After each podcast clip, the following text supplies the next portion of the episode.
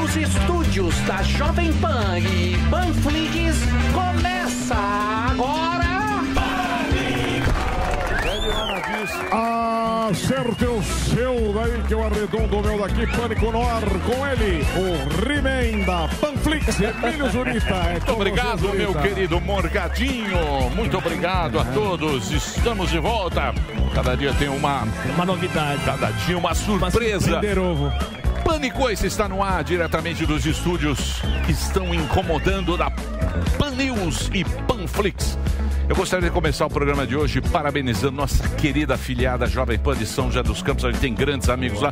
Hoje sabe quantos anos? 23 anos Que da. Jovem Pan São José dos Campos. Independente da expansão da Pan, várias plataformas, YouTube, Panflix, agora TV Jovem Pan. O rádio continua sendo nossa origem, onde a gente tem grandes amigos e grande força dessa rede, graças à parceria com nossos afiliados em todo o Brasil, é claro. Por isso fica aqui parabéns para Jovem Pan São José dos Campos. E lógico, queremos deixar a nossa nota de pesar pelo falecimento da cantora Marília Mendonça na última sexta-feira, tinha 26 anos, jovem, né? Nada, nada, mais triste do que um jovem perder a vida, uma morte precoce. Ainda mais que ela tinha um caminho brilhante pela frente, né? Um dos grandes nomes da música sertaneja, que é o gênero mais popular aqui do Brasil.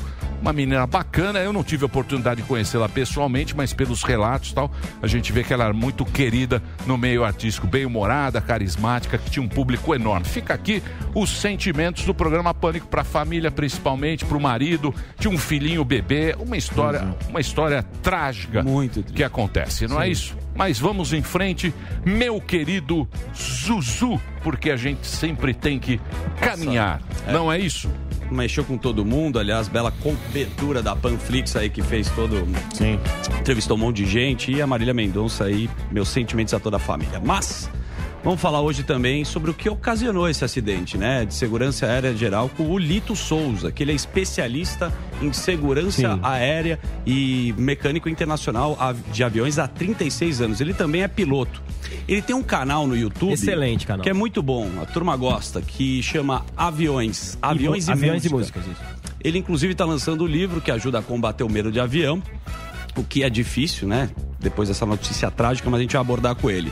Vamos falar também com Jessicão. Aí você me pergunta, Quem é Jessicão? quem é Jessicão? Você conhece Jessicão? Jessicão é uma vereadora de Londrina que é homossexual, inclusive a primeira vereadora homossexual eleita por Londrina. Mas ela também tem pautas conservadoras, costumes, inclusive apoiada diretamente por Bolsonaro. Não é mesmo, meu querido presidente? Ô, Zuzu, você tá bem? bom ou não? Como Tudo foi o final de semana? Foi bom? que alegria, tá certo. aí. Obrigado, só, presidente. Zuckerman. É, é verdade isso aí, até porque eu e ela gostamos da mesma coisa, tá ok? Que é política. Ah, tá. Cadê essa aí? Ô, Jessicão é contra esse negócio aí de ideologia de gênero.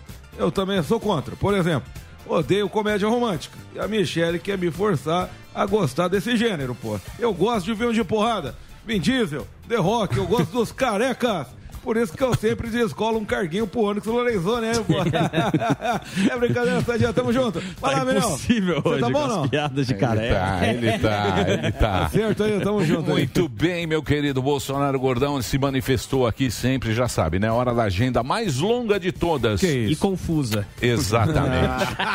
Gordão, como é que estão os shows aí, meu querido Rogério Morgado? Opa, hoje Rogério Morgado fazendo show em Jundiaí, amanhã Santa Bárbara do Oeste, Franca na quarta-feira e Sorocaba no dia 13, certo? Galera de Porto Alegre, tô chegando aí no domingão, no dia 14, com meu show solo no Teatro Henriques. Entra lá no simpla.com.br para comprar todos esses ingressos aí, tá bom? Ah, outro lugar que eu vou estar também que vai ser muito bacana, que a galera não pode perder, faltam poucas mesas para você comprar o seu ingresso. É dia 11, agora quinta-feira, lá em Santa Isabel. Todos os ingressos você pode entrar no Rogério Morgado, no arroba Rogério Morgado, que tem as informações. Teatro Gazeta também tá, ó, tá- já tá vendendo os ingressos, tá quase esgotado. Talk Show aqui em São Com Paulo. quem? Com Nicolas Ferreira, Ó. dia 18, certo? Ah, o Talk Show vai pela Florianópolis pela primeira vez também, no dia 20, com o Fabrício Verdun, nosso campeão do UFC. E no dia 21, lá no Floripa Comedy Club, além do. Um dia antes eu faço o Talk Show, no dia seguinte eu faço aí ah, o meu show solo, show solo com mais de uma hora e meia de duração. Não, Você vai não. achar sensacional, muito bacana. Não. Uma hora e meia assim. O irlandês. E ó, galera dos Estados Unidos, vendas abertas aí. Pra galera de Boston já tá aberta a venda. Entra no arroba Rogério Morgado pra você saber como comprar o seu ingresso. E até semana que vem, o pessoal da Flórida pode comprar o seu ingresso pra gente Show se de divertir bola. aí em janeirão. Rogério Morgado fazendo a sua turnê nos Estados Unidos. Que dia, desculpa? No dia. 22? Não, é dia 23, se eu não me engano. Tá vai bom. ser em Boston. E vai ser. É, no show meia boca, né? Vamos- Não é, show bom, pô. Você vai, você vai chupar tanto, Emílio, quando você vê as imagens. Lotado. Paralamas do sucesso é meia boca, aquele Cê- Sounds cê- of Brasil lá. cê vai chupar meia tanto você Day. cê vê- é legal.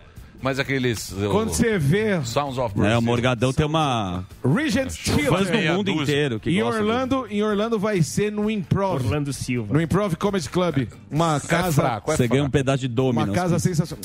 É melhor fazer outras coisas. É melhor ir no parque de Orlando, fazer. Dar uma corrida. Ah, mas a turma já vai no parque. Não, Quem não. tá lá vai no meu show. Vai não, fraco. Vai sim. Não faça isso. No Brasil é do caralho. Lá fora é, é fraco. Brasil, tudo bem, a gente tá aqui. Agora você vai pra lá, vai fazer umas Mas não é pra quem vai pra lá. É olha o patamar. que O cara tá ganhando em dólar, você tá brincando. Pô. É, pra comprar apartamento. Vai ser top. Aquele apartamento. Não vai não, Vai sim. Boston. Não queira enganar o Boston público. e Flórida. Nossa, você vai chupar tanto quando você as queira imagens. enganar o público. Você vai, você vai pedir desculpa. O povo não é bobo. Assim. Perdão, Morgadão, eu não botei uma fé e foi um Deixa eu falar. arregaço. Brasileiro, É. se você vai pra Orlando, faça as coisas que Não, Orlando mas não é pra oferece. quem vai pra lá. Parques. É Ah, pra mas quem por- mora lá, pô. Mas pode ir com o parque. Não com é parque. quem. Ninguém vai pra lá pra ir no meu show. Tem muita É gente pra que mora lá, brasileiro. mas O cara tá gente- passando por lá. Mas tem gente Pode fazer no. Wet n Wild também. Não, vou fazer no Comedy Club. Descendo, né? Faz de sunga. Quem Muito- conhece sabe, improv em Orlando. Muito bem. Em Boston, no Regent Theater. Show de sunga. Não, tem que ser honesto com o público. Mas eu tô sendo, gente. Não, você tá vendendo como se fosse o Big de Jagger. 48 a 68 dólares. Tá bom. É caro, além de tudo é caro. Ah, Vezes mas- seis. Ah, não é que é caro, é que você é mão de vaca, é por Não, isso. é, Esse preço, deixa eu falar, Não é esse, caro. esse preço aí você vai na Broadway e vê um belo play. Mas nunca. Alpatino. Opa, que não. Opa. Na Broadway? O ingressinho barato que você lo- compra lá em que cima. aí você compra quando você entra lá no QR Code não passa porque é Não, Miguel, é não. Leonardo, é o Delari que tá vendendo Não nos vem Estados não, Unidos. tem, tem ingressinho barato também. Deixa eu falar sério com Olha o show, você. olha o show do os gordão lá em Orlando. no Wet n Wild. Lá no. Muito bem, vamos agora falar com o nosso professor Samidana, que além de bater ponto aqui no programa Pânico, ele não para nem para almoçar, porque você sabe, né? Direto aqui ele vai para o mercado financeiro, o programa começa duas da tarde aqui no, no rádio, na TV Jovem Pan e também no YouTube. Coladinho aqui com o Pânico. Coladinho. Coladinho com o- O Reginaldo está meio que, quando fala junto aqui, tá meio, o som tá meio zoado. Bizil? É, tá dando Mas aqui tá normal. No seu meu, tá no meu, normal? É, no meu tá, Tá. normal. Não sei o que acontece, se sou eu. Soueto, Soueto. querem te derrubar. Hã? Ah, não sei. Não sei, está meio, meio explodindo. No programa do Sami parece tudo perfeito, mas Ah, programa não, financeiro- mas deve- financeiro. Eu Deve e o estar- Luiz Deve estar perfeito no ar, porque é um sucesso. A, a Pan News é um sucesso. Dito isso, vamos falar com Samidana agora, em termos objetivos e com números, sem música triste, Médicos Sem Fronteira, Bonovox cantando. Eu quero saber o seguinte, professor Samidana do Instituto Samidana, que nunca se engana. Ah, E Quanto custaria para acabar com a fome no mundo? Ó, olha o que aconteceu. Na semana passada, o amigo de Zuzu, Elon Musk, foi aí. estava no Twitter. no Twitter. E aí o cara da ONU, um diretor da ONU, falou assim, ó, se você der 2% da sua fortuna, acaba a fome no mundo.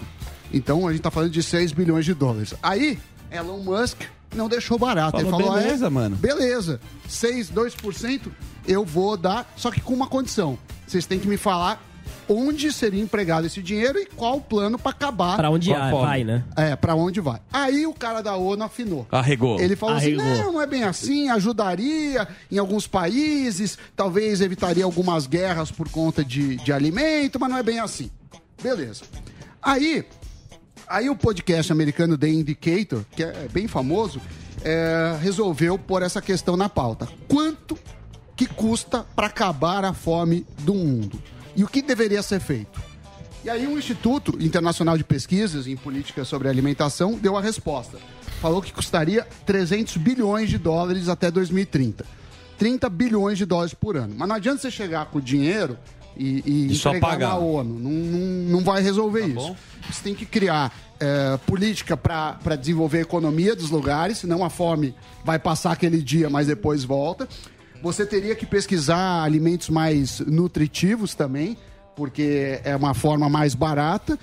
E e principalmente criar riqueza. Então, essa é a questão que eu trouxe hoje. 300 bilhões, Emílio. Então, quando você tiver 300 bilhões, você 300 pode falar bilhões de dólares. de dólares até 2030. Mas aí como é que vai ser esse Dá dinheiro? trilhão. Então, é isso. É, que nem o dinheiro da pandemia. É, da pandemia. A gente Foi para o hospital. É. Respirador. Foi, sim. Pagamos uma O fortuna. dinheiro da pandemia, quanto gastaram na pandemia? Ah, não sei, é, é muito dinheiro. Então, É, foi pra onde? Porque Você- teve dinheiro direto e indireto, né? Você teve desde auxílio É. emergencial até é, respiradores, tudo. Uma, uma parte foi bem gasta, mas sem dúvida, quando você gasta de emergência sem planejar, eu estimo que 40% foi mal gasto. Essas coisas globais são difíceis, né? De entender. Não é?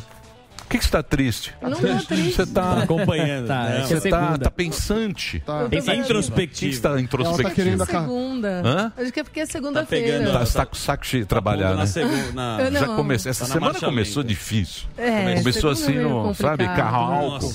Mas é que fim de semana também foi, foi bastante triste, né? Então acho que isso me derrubou um pouco com o acidente que aconteceu com a Marília Mendonça. Eu fiquei Horroroso. bastante abalada. Então talvez seja isso, mas sei lá, algo Muita inconsciente. informação, né? Você também transmite tá, o tempo É, E inteiro aí, na se sexta-feira, a gente eh, estávamos no ar quando saiu a notícia e a gente começou a noticiar, mas a princípio a assessoria de imprensa alegava que estavam todos Sim, bem, tinham sido exatamente. socorridos. E aí, por mais que você observasse aquela imagem e falasse, meu, mas uma queda de um avião, como que pode sobreviver? A assessoria dizia e o Corpo de Bombeiros negava, falava que nem tinham feito ainda os socorros.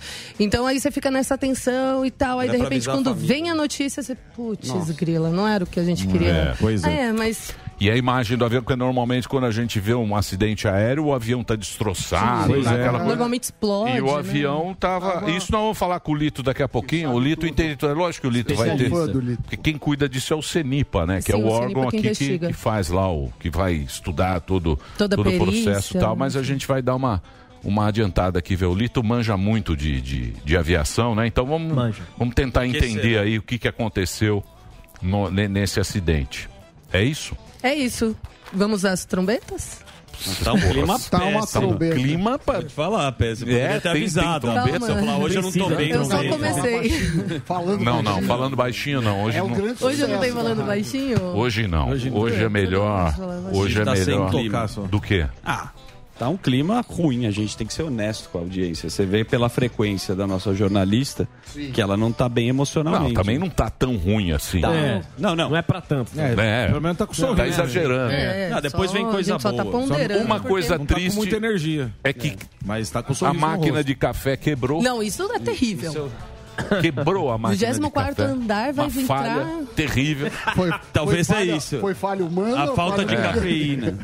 Falhou e nós Falha pedimos ainda. Pede lá na Dirce uma, uma jarra. Eu sei que vai abordar com o Lito, né? No caso, mas tem alguma informação mais exclusiva sem querer furar a sua tenho pauta? sim. Então tá bom. Não, não, Vou não, chamar. exclusiva não. É, tem, mas tem informações, atualizações. Daqui a pouquinho eu falo. Da, do acidente? É, na verdade, as investigações ainda acontecem, né? O, o, o não, mas avião... vai demorar um tempo, É, né? demora, ainda mais. Que era velho o avião, cada um fala uma Não, coisa. não, não. Não, Depois não eu tem entro avião nisso. velho. Não, falaram isso.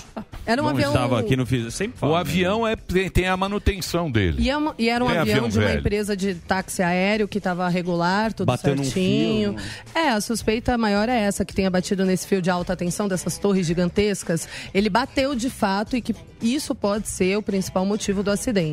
Ele estava próximo do aeroporto. Não, isso daí é outra coisa. Isso que eu vou começar agora. Posso? E a outro acidente? É, Porra, então. tá- então que sonhem as trombetas do apocalipse. Aê. Cansado. Olha o clima. Tá Bom, meio- apesar de a gente começar a semana aí um pouquinho pouquinho não, bastante triste pelo É. que aconteceu nas- nessa sexta-feira. Eu desejo que a gente tenha uma semana mais leve, uma semana mais tranquila. Mas, bom, começamos hoje, logo de manhã, por isso que eu abro o nosso giro de notícias falando sobre esse factual que aconteceu há poucas horas. Um baita susto para uma equipe da Rede Globo de Minas Gerais. O que aconteceu? Um helicóptero da emissora precisou fazer um pouso forçado, como vocês observam aí nessas imagens, esses vídeos, num campo de futebol que fica no bairro Teixeira Dias, em Belo Horizonte. Então, com impacto, né, com esse pouso forçado, olha só, como vocês acompanham, o rotor da cauda ele tocou no chão, quebrou e ficou aí caído do lado. Segundo o Corpo de Bombeiros, a suspeita é de que houve uma pane, uma falha mecânica na aeronave, por isso o piloto teve que fazer esse pouso forçado. Por sorte, a cabine, como a gente pode observar também no vídeo, ficou intacta, ninguém se feriu. Então, piloto, cinegrafista e repórter foram, repórter foram socorridos e passam bem. Foi um baita de um susto. Tem um cara rezando, é o piloto, é o jornalista. É, não, não sei quem Tá. é esse, E esse de novo rapaz. em Minas Gerais, né? O seu, triste coincidência, né? Pois é. E todas as manhãs esse helicóptero aí, ele sobrevoa a capital mineira para mostrar a situação do trânsito, o clima, É o possíveis ocorrências. É. Isso, é o Globocop de Minas, da TV Globo de Minas Gerais. Então eles estavam, já tinham decolado, estavam fazendo o trabalho que costumam fazer diariamente, quando houve uma possível falha, pane mecânica, e fizeram esse pouso forçado. Ainda bem que havia esse campo de futebol também, né? A gente sabe que não é tão simples fazer um pouso forçado com helicóptero por aí. Então, tem esse esse fato. E sobre o acidente da Marília Mendonça, gente, o avião onde estava a cantora, sua equipe, piloto, copiloto, foi retirado daquela cachoeira em Caratinga e agora essa madrugada segue para o Rio de Janeiro. O CENIPA, que é esse órgão que faz a investigação, informou que uma segunda etapa da perícia será realizada no hangar onde o avião ficará lá no aeroporto de Galeão. Ainda segundo o órgão, todas as evidências iniciais que poderiam ser usadas na investigação já foram retiradas da aeronave. E segundo a Companhia Energética de Minas Gerais, que era o que a gente estava falando aqui, Zuzu, antes da queda, a aeronave atingiu um cabo de uma torre de distribuição da empresa, o que está sendo considerado então o principal motivo do acidente até o momento. Lembrando, frisando, a aeronave estava com a documentação em dia e tinha autorização para fazer esse táxi aéreo. Esse acidente aconteceu bem próximo do aeroporto onde Marília Mendonça, equipe, piloto, copiloto iriam pousar. Enfim, aí eles vão seguir essa investigação e a gente segue acompanhando ao longo também de todo o nosso jornalismo aqui da Jovem Pan, o fim de semana inteiro mobilizado para isso. É, parabéns também à nossa equipe, porque foram guerreiros, muita gente, enfim, viajaram para o local e tal. Aí agora, para a gente mudar. Ah, é, não, uma última observação. Nas últimas horas, músicas, o né? top é, 200 do Spotify foi dominado por músicas de Marília Mendonça e entre as 200 músicas mais ouvidas do Brasil, 74 são canções da Rainha da Sofrência. Eu mesma, desde sexta-feira, Você tô ouvindo gosta, né? Marília Mendonça. Também. É. Qual é a tua música preferida? Ah, todas, mas aquelas. O Infiel é a primeira, né? Que foi assim que eu a conheci. Gosto muito. Aí essas últimas que ela fez também com Ela as meninas, Maiara e. Maraísa. Ela é considerada a rainha da sofrência. Ela deu um pontapé, assim. Claro, tem outras Sofrência cantoras é o renomadas do Que é sertanejo. uma sofrência? Sofrência é quando você leva um corno ou provoca. o que eu gosto da Marília Mendonça. É aquela que dança com a cabeça. Isso. Também, é. É, eu tô ligado, eu tô ligado. Mas ela, mas ela também é excelente compositora. Excelente compositora, cantora. Deu voz para as amantes. Exatamente. Para Deu as voz para- chutias, inclusive, ela fala muito sobre isso. Excelente Ninguém colocava o protagonismo para essas mulheres. E entre outras coisas, quando você toma É um galho, música triste. Ninguém, é, ninguém vai sofrer sozinho. É Eu, eu não diria triste, eu diria músicas que a gente pode ai, extravasar, sabe? Você dá a volta. Você não é canta com força. Quando você tem um sofrimento, ela, ela aborda esse sentimento e fala, meu, dá pra mudar, dá pra você. Dá pra ir pra outra. Dá pra ir pra outra. Exatamente. No momento deve estar feliz e achando que ganhou.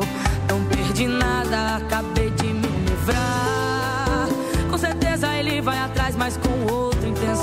É, é uma música bem Segundo triste. você, É que essa não é das opção. Como é que é? Canta aí. Dubla não. aí, pelo menos. vai cair a audiência. Vai, Pelo menos vai, dubla. Pablo. Se sabia de Vai, tudo, se Calida. vira, a culpa não é minha. O seu prêmio que não vale nada, estou te entregando. Pus as malas Eu esqueci. Já saiu chorando. Essa é pra todos os tourinhos do Brasil. Ai, Torinho. Me machucar.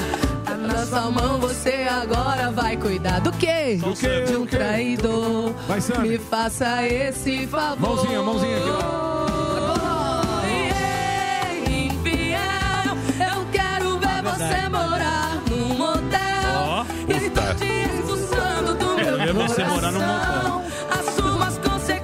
Expulsando você do meu coração e as consequências atrás. É Quero música de. ver É no traição. É traição. Tem, total. tem sofrência, tudo. Mas também mulher que dá o pé Mas a e trai aí, vai. também. Tem de tudo. A vida real, a vida como ela é. A vida Muito bem. Por isso que Eu sei que fazia muito sucesso. Eu não, particularmente, eu Eu não não. conhecia também, Eu não a conhecia. obviamente. É. Eu lamentei muito, assim como eu lamentei Cristiano Araújo, quando a pessoa está em ascensão, é jovem e tem muita, muita carreira aí A pela maior frente. a gente- injustiça é um jovem perder a vida.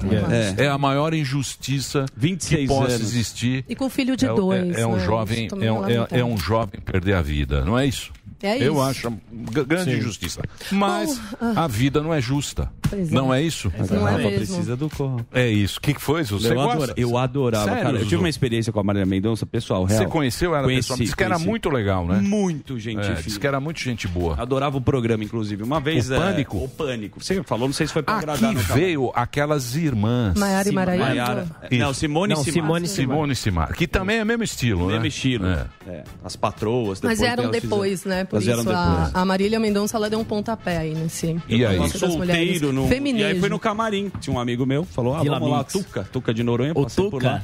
Você tomei também é bem be- metidinho. Ah, ué, que que você foi no camarim? Mas fazer- Ué, é você tá no show, vai lá, vai lá receber. fala, não é? parabéns Fala, pô, aí e aí, Marília, trabalho. não sei o quê. E aí tomei um iscão com ela, fiquei bebaça com a Marília Mendonça.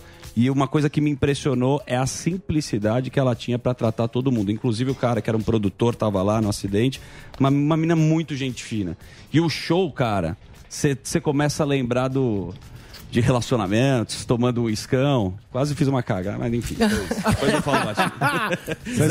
Na Jersey. Mas que Deus o tenha. Essa... E você faz a dancinha assim também? Não, não, Faz. essa dancinha não tem muito dela, não é da Marília Mendonça. Não, não foi com ela, não. Não, essa dancinha. Mas também é sofrência. Hein? Essa Essa música que eu logo, né? todo mundo vai sofrer. Não é? Essa do Michel Essa é boa. a Essa é Não, essa é de quem tá sofrendo. Ó que poesia. Não, eu acho, eu, eu não acho bonita essa Não, dança. essa dancinha Ah, não, mas, mas não é. Mas é a dancinha. Mas ela, Não é ela, época. ela É fazia desnecessária uma Totalmente. grande compositora. Sim. É, excelente, Grande co- excelente compositora. É, Começou com 12 anos, Ela né, compunha as músicas de sucesso todas do- as duplas. do- das duplas. mundo. Grandes duplas. A garrafa precisa do copo, o copo precisa da mesa, a mesa precisa de mim e eu preciso da cerveja. Todo Você é da vai- cerveja? E eu preciso da cerveja. Zuzu da Vai lá, Selva. vai lá, essa Zuzu da... Você não é da cerveja, Zuzu. Não. Você é do saque. Zuzu é Você é do saque. É, do gin gin tônica. Essa música é maravilhosa. Gin tônica de hortelã. Eu preciso que que é? Deixa a gente. Na Oi? minha vida. Ah, não Mas pode pôr a música, derruba, eu derruba, derruba o Derruba nós. Então não, então deixa. Direitos autorais. Todo mundo vai sofrer. Olha lá, Reginaldo, derruba. Delari deu uma bronca. Quem manda é o Reginaldo aqui, ó, você não manda nada. Se o Reginaldo põe, Reginaldo Reginaldo, tá põe O bem alto. Reginaldo gosta também, o Reginaldo adora. Reginaldo manda. Pode pôr, Reginaldo. Fazer o especial. Coloca o DVD dela. Põe DVD também. Quem eu quero não me quer, quem me quer não vai querer. Ninguém vai sofrer sozinho, todo mundo vai sofrer. Mas é muito sofrimento. Quem vai sofrer sozinho? Mas todo mundo vai sofrer. sofrer. Quem vai perder ou ganhar? Vai Acho todo que a mundo história é perder. ela tá gostando de alguém, a pessoa não gosta dela. E quem tá gostando dela, ela também não gosta. Então sacou? é, ninguém malhação. vai- Todo mundo vai a se vida, ferrar. a vida. Malhação. é. Quem vai ganhar ou perder? Quem Vai eu todo quero mundo não me quer, perder. quem eu quero não... Malhação. É isso aí. Deu tilt. Muito Não, bem. ela foi composta pra uma Mas galera. fica aqui os- a nossa homenagem, Nosso né? registro. A homenagem, o registro, a homenagem aos fãs, principalmente, essa grande, grande cantora, grande compositora. Fica aqui a, a homenagem também e os sentimentos aí, a família, ao filho pequeno tal. Pois é. Quem sofre mais são os mais chegados, né? Eles É, realmente a família que fica. É Parece que A o mãe tio dela também tinha sido, que tava com ela no voo, tinha sido pai há pouco tempo, produtor, enfim, galera, o piloto, copiloto. Bom, vamos mudar de assunto, então? Bora. Continuar as trombetas, mas mudando de assunto. A Secretaria de Cultura anunciou há pouco que vetou a exigência de passaporte da vacina em projetos financiados pela Lei Rouanet. Essa portaria foi publicada hoje no Diário Oficial da União e lista que os projetos devem seguir somente aqueles protocolos sanitários já estabelecidos anteriormente, como aferição de temperatura, exames de testes para a Covid e uso de materiais de higiene. O secretário Mário Frias publicou em seu Twitter o seguinte texto: ó. A proibição do famigerado passaporte de vacinação nos projetos da Lei Rouanet visa garantir que medidas autoritárias e discriminatórias não sejam financiadas com dinheiro público federal e violem os direitos mais básicos da nossa civilização. Ainda segundo a portaria, os produtores culturais vão ter que se adequar aos projetos à medida, mesmo que o evento seja em estados e municípios que adotaram o passaporte da vacina, ou seja, vão ter que se adequar a esta nova portaria publicada hoje pela Secretaria de Cultura. E ainda falando sobre passaporte de vacina, mas agora o destaque internacional, os Estados Unidos reabriram hoje, dia 8, as fronteiras terrestres e aéreas a estrangeiros vacinados contra a Covid. Depois de 20 meses de severas restrições, o país suspendeu todas as restrições de viagens internacionais de boa parte do mundo, incluindo o Brasil. Então, a partir de agora, para entrar nos Estados Unidos, preste atenção, será necessário mostrar aquele certificado de vacinação completo que é emitido pelo Ministério da Saúde e um teste negativo de Covid feito em até três dias antes do embarque. Menores de 18 anos não precisam estar vacinados, mas também tem que mostrar esse teste negativo para a doença. Hoje também voltaram a ser emitidos os vistos para brasileiros. O consulado dos Estados Unidos, desde maio do ano passado, estava emitindo vistos limitados, bem restritos. Então agora o serviço foi retomado integralmente, inclusive para quem precisa renovar o documento. É um momento bom para viajar com o dólar baixo desse jeito. Um momento tranquilo para a gente viajar. Muito bem, muito obrigado, Kalinex. Valeu, Obrigado pelas suas informações. Imagina, eu que agradeço. Cantou aqui lindamente. Sim. Fiz a sua homenagem, fizemos a nossa É. homenagem aqui Mendonça. à cantora. Muito bem, dito isso, agora eu vou falar um negócio legal para você. Se segura aí, porque agora tem uma dica de que vai ser uma verdadeira pancada. Você já sabe, o pancadão de prêmio. Você já imaginou faturar uma super BMW 320i? Tem Volkswagen Virtus, tem Polo, tem motos Himalayan, tem iPhone 12. PlayStation 5. Você quer ver como é que eu vou te convencer a assinar? O Botini agora vai mostrar os detalhes da BMW 320i pra gente. Mostra lá, Botini! Você sabia que o Pancadão é o único que te dá a chance de ganhar uma BMW 320? É verdade, Botini? Claro que é.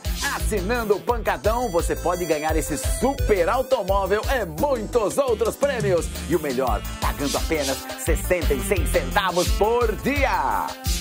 Para concorrer é só acessar pancadão.com.br e assinar. E tem prêmios de monte. Quais, Botini? Nessa semana tem PlayStation 5 e dezenas de outros prêmios incríveis. Assine agora. Vem pro Pancadão. Boa, Botini. É o seguinte, com esse monte de prêmio vai ficar, não dá pra ficar parado, né? Não vai perder essa oportunidade. Você viu, 66 centavos por dia. Você concorre a esses prêmios e muitos outros. Então não dá bobeira não, vai logo pancadão.com.br no computador comum se quiser ter o QR Code e você vai concorrer ao PlayStation 5 no próximo sorteio. Atenção, PlayStation 5 no próximo sorteio. Você quer conferir quem ganha? Claro que a gente mostra. Luiz Alberto, como é que você ganhou? Como é que você foi o premiado da semana? Vamos ver, por favor.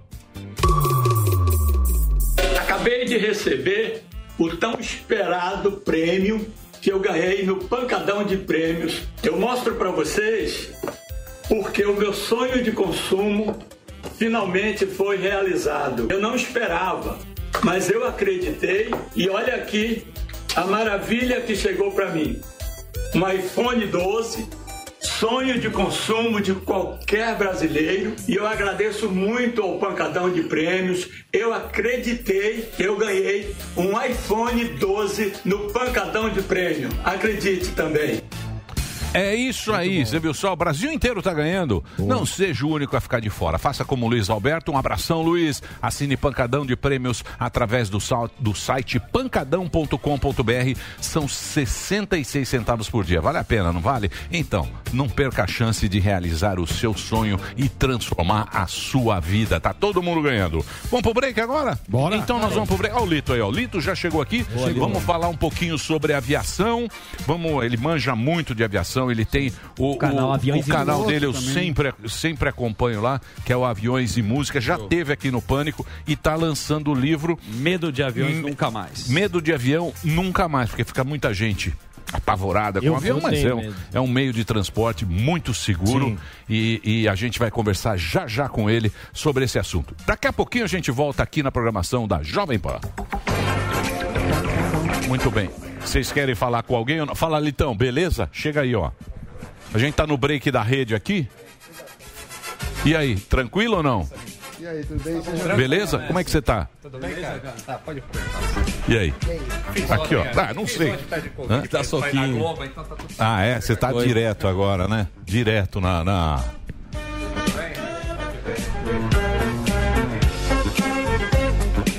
Vamos lá puxar aqui o Bodega do Ah, já foi. Ceará. Quem que você Bodega- quer puxar? Cubo Mágico. Ali, ó, Bodega do Ceará com o Cubo Mágico. Eu não sei se você é um cara que faz trilha, se você está nas suas férias, mas vamos conhecer um pouquinho da sua intimidade. Tudo bem, garoto?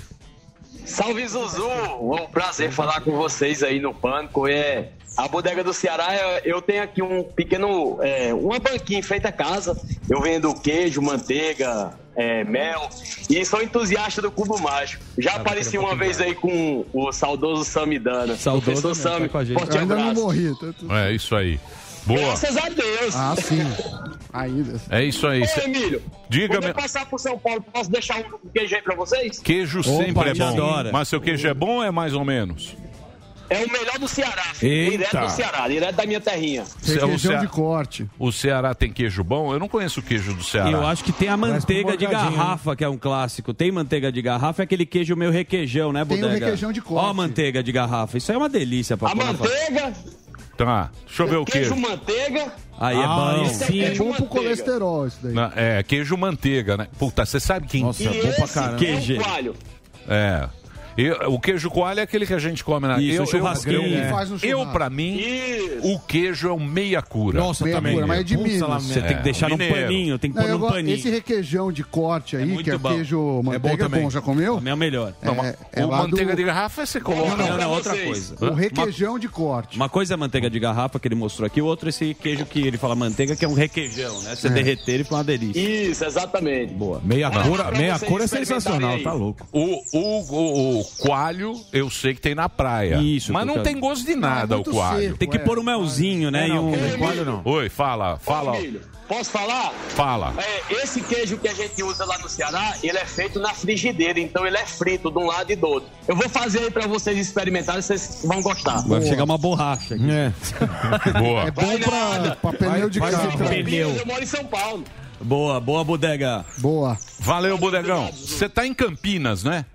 É isso, né? Campinas. E onde é, Campinas. onde é que é o seu estabelecimento aí em Campinas? Fica aqui na Avenida Santa Isabel, 2190, Barão Geraldo. Boa. Mas Barão Geraldo é bairro de nego rico aí, Perto né? do fazendinho. É nada, eu sou peão, pô. Não, Barão Geraldo é aí perto da Unicamp, não é isso? Exatamente. É, Vou lá buscar um queijo hoje. Boa. O gordo gosta. É, vou... Passa aí, Morgadão. Já vai mandar embora o gordinho. Vou pra Jundiaí. Vou pra Jundiaí, vou passar aí pegar um queijão do bom aí. Como é que chamava aquele cara que... Tamo junto, tamo junto. Como é que chamava aquele cara que trazia o queijo de Minas e vendia aqui? Chamava ele de Leandro Queijeiro, é isso? Eu- Você lembra? Pô, os queijinhos dele eram bons. Bom, aquela mussarela trançada, maravilhosa, Serra de bolinha.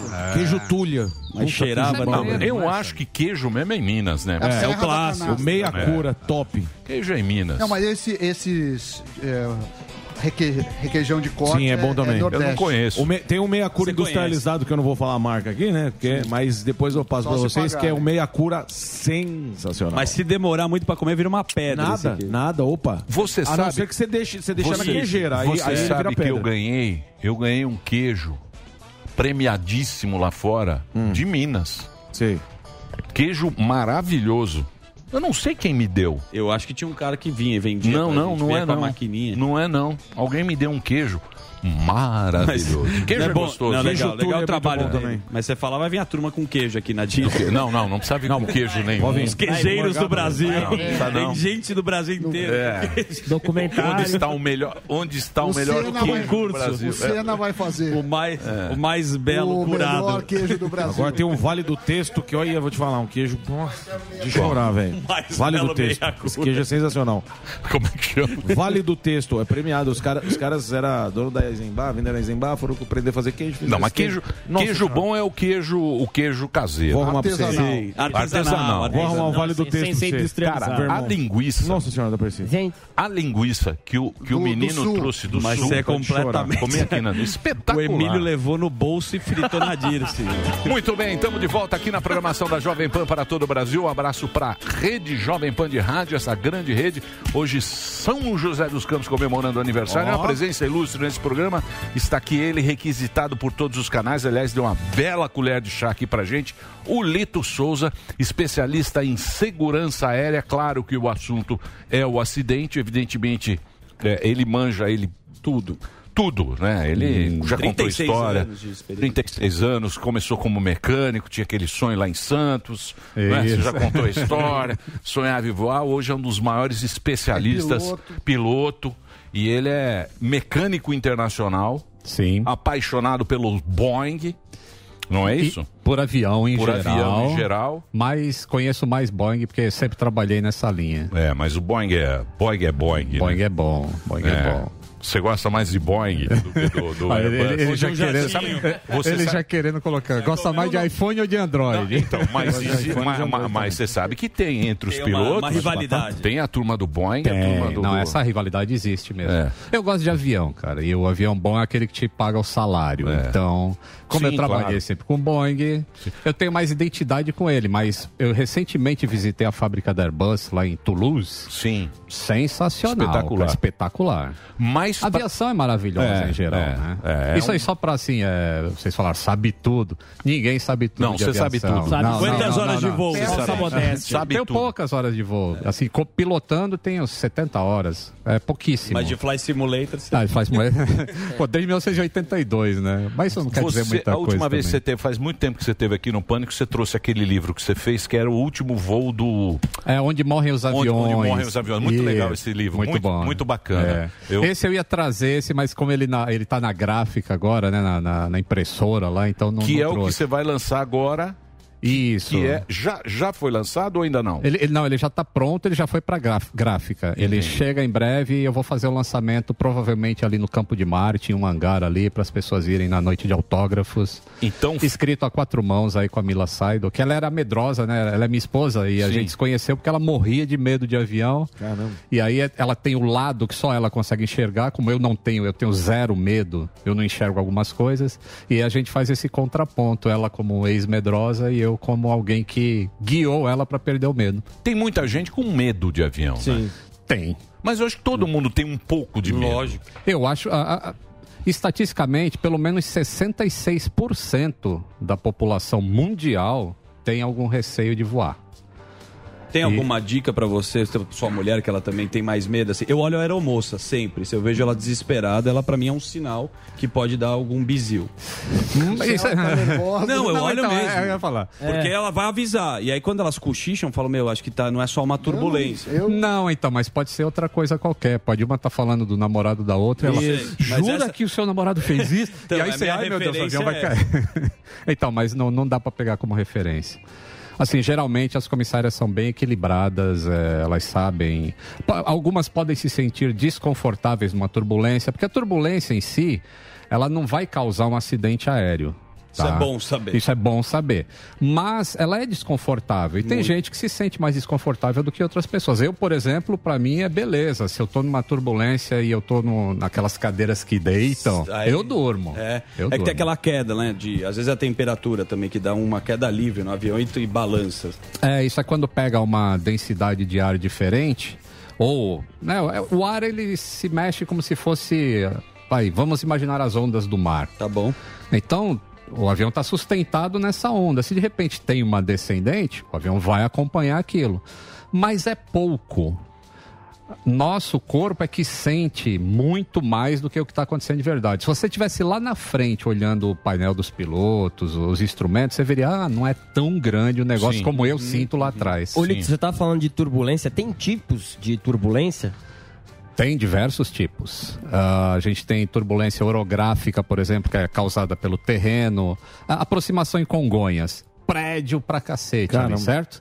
Então, o vento na superfície da Terra batendo no prédio vai criar aqueles redemoinhos pequenininhos, então a aproximação já vai ser mais turbulenta em Congonhas. Aí tem turbulência causada só pela refração do ar, que o sol está esquentando a terra, aí o ar sobe naquela parte, o avião passou, vai dar uma balançada. E aí tem nuvem, tem tempestade. Qual é a tem um pior monte de coisa. todas? A pior de todas é que não se pode prever. É a turbulência de céu claro. Que é aquela Ela- que o avião faz assim e os caras batem. É, na- ou, ou vai para cima ou vai para baixo, depende do que encontrar pela frente. Essa não aparece no radar ainda. É, a tecnologia está evoluindo para que possa ser é, capaz de prever esse tipo de turbulência. Hoje existe assim, a meteorologia sabe, pô, a gente tem um fenômeno meteorológico aqui de alta velocidade de ar e aqui não está tanto. Então existe a possibilidade de haver turbulência de céu claro ali. Então já vem um aviso no documento dos pilotos falando, essa área aqui pode ter uma turbulência de céu claro. E aí você está voando, tranquilo lá, e de repente, pim, acende o, o aviso de apertar cintos. E você já. Quem tem medo, É, né? é. Já segura na cadeira ali, ai meu Deus, e de repente nem acontece nada e o aviso desliga. Aí você, pô, o piloto tá me trollando, né? Ele acendeu para eu não- só ficar nervoso? Não, mas não é, porque existiu a previsão, mas não se concretizou. E o importante para o piloto é sempre deixar o passageiro é, em condição né? saudável, assim, não se machucar, porque um passageiro se machucando a bordo de um avião, o comandante é o responsável por aquele voo e ele não quer que isso aconteça. Então, é sempre é mais prevenção, precaução do que o evento real. Agora, você sabe uma vantagem que, você, que a gente tem em, em andar de avião? A paixão, a paixão que esses caras têm pela aviação, porque o cara é muito apaixonado. Você vê piloto, é um cara apaixonado por avião. Muito. Aí você fala, pelo menos não tem piloto meio com o saco cheio. Lógico que tem alguns meio com o saco cheio de trabalhar. Tem, tem- Ma- tem os que mas- verbalizam, né? Sim, sim. Mas o cara, ele tem, um- tem um orgulho da profissão. Ela é, é uma Vocação. profissão, é uma vocação. É uma vocação, é. Isso é uma, uma vantagem. Inclusive, é, é, e existe também ah, algumas. É, é como se fosse uma rixa, assim. Porque é um grupo muito unido, mas existem diferenças entre uma aviação que é mais comercial, piloto de linha aérea, quanto o piloto que é o piloto privado, como é o meu caso, ou um piloto de aviação executiva. E da última vez que eu vim aqui, você perguntou, né, por que que acontece. Foi na- no Gabriel Diniz, né? Por que que acontece mais acidente com avião pequeno? E eu dei uma explicação meio simplista ali. E, E a isso- turma ficou brava. A turma ficou brava. Eles Sério? cortaram um trecho. Fizeram o primeiro Ah, fizeram corte. o corte. É. Isso. Fizeram o corte. E É. aí se espalhou em grupo de WhatsApp, aí eu fiquei muito mal visto na É. comunidade de pilotos de Então, executiva, mas eu acho que os que conversam comigo entenderam o ponto, eles entenderam que aquilo foi cortado de maneira Fora do contexto. fora do contexto e Então, tudo mais. mas, mas tem, uma, tem uma coisa, por exemplo, quando você viaja pela, sei lá, TAM, Air France. é, a companhia, esses aviões grandes, vamos chamar de avião grande, Sim. Boeing e tal, tem, é, é, é, você tem, teoricamente, é, é mais controlado aquilo lá, do que se eu tiver meu avião aqui no, no campo de Particular, Marte. né? Talvez mais padronizado, né? Então, qual é a diferença que existe entre um e o outro? Existe a... o regulamento em si já é diferente. Como você está tratando de alguma coisa que leva muitas pessoas ao mesmo tempo, a redundância tem que ser maior. E a quantidade de gente transportada em aviação comercial é infinitamente maior do que na aviação particular. E os, os aeroportos são controlados de outra maneira. Por exemplo, eu não posso pousar com o meu avião se eu tivesse um avião particular, mas eu não poderia pousar em Guarulhos, por exemplo. Guarulhos é um avião, é um aeroporto para aviões comerciais de voo regular, em alguns casos executivo. Ah, então existe um regulamento mais restrito. E por que, que ele é assim? É, justamente por isso que eu falei. Mas por que, que o da outra não é tão restrito? Porque se você enforcar a aviação executiva e particular da mesma maneira que a aviação comercial é enforcada, você mata ela. Entendi. Você não consegue. Comercialmente não. Não é viável. Não é viável. E o avião não conseguiria, por exemplo, ah, pousar em determinados aeroportos que hoje pousam. Você pode pegar um avião, o Whindersson Nunes tem um jatinho dele, tem um show lá na fazenda, não sei onde, ele pousa na pista de terra. Um avião comercial não vai fazer isso. Então, a- o regulamento precisa ser diferente. Isso não quer dizer que ele precise ser mais inseguro. Não é. E, e esse é um conceito bem difícil de explicar, que é a mitigação de risco. Sabe, existe uma matriz de risco, assim, é, o quanto o risco é aceitável, o quanto a gente pode continuar nesse, nesse esquema. E é isso que traz essa diferença entre as aviações. Ô, Lito, ah, muito se fala aí sobre manutenção, se. é, não sei se foi esse caso, depois a gente vai entrar nesse caso da Marília Mendonça aí, mas muito se fala quando cai um avião, esses aviões menores assim, ah, falar de manutenção. É, e o pessoal fica preocupado, porque é, é algo muito sério, né? A gente, a gente sabe com o nosso próprio carro. Às vezes a gente vai no mecânico, o mecânico fala, pô, troquei aqui, você gasta uma nota, e o cara trocou nada, fez uma gambiarra lá.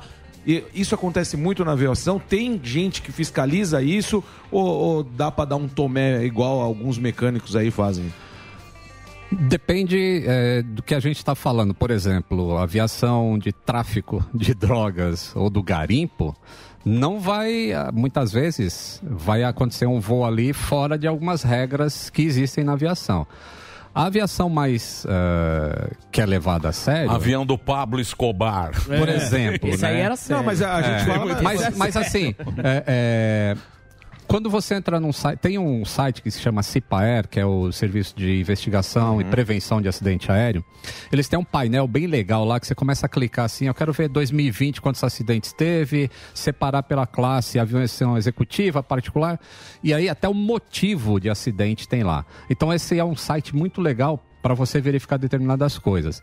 A manutenção faz parte também é, desses acidentes, mas ela não é a maior fatia. A maior fatia engloba erro humano, que pode ser manutenção também. Manutenção também é um erro humano. Mas pode ser causada também por procedimentos de determinadas, determinados operadores.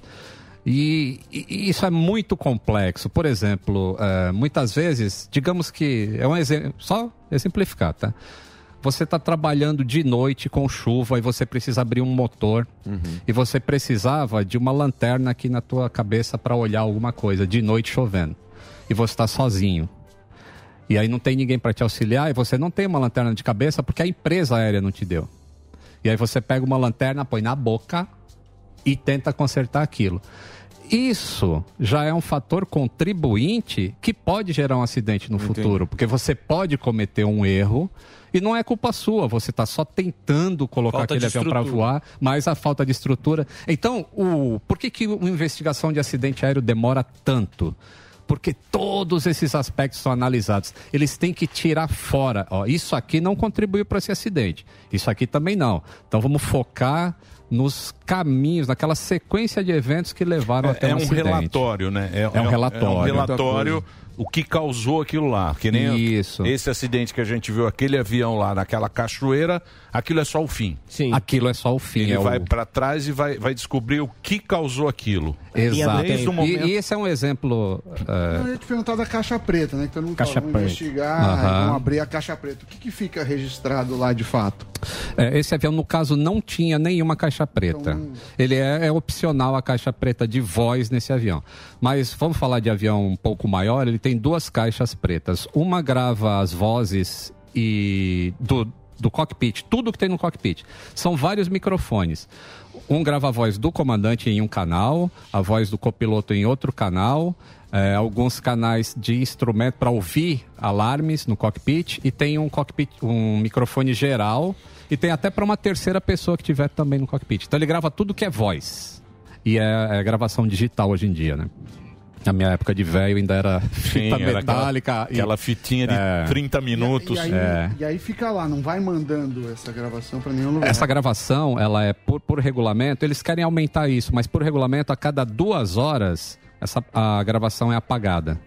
Porque não interessa, é uma. Não interessa saber o que os caras estão falando lá na frente. Isso só interessa quando existe um acidente. Na hora do acidente. Ô, Lito, deixa eu Isso. fazer uma pergunta pra você agora, porque muita gente fala, né? E, e às vezes a gente vê no noticiário, tal, no Jornal Nacional, eles falam: esse avião é de 1987. Aí a pessoa fala: nossa, Que antigo. mas é um avião tão antigo. carro, né? É, compara com o carro, é. Como é que é esse negócio do, do, do, do- avião, a, o- a- a fabricação dele? Como é que funciona isso?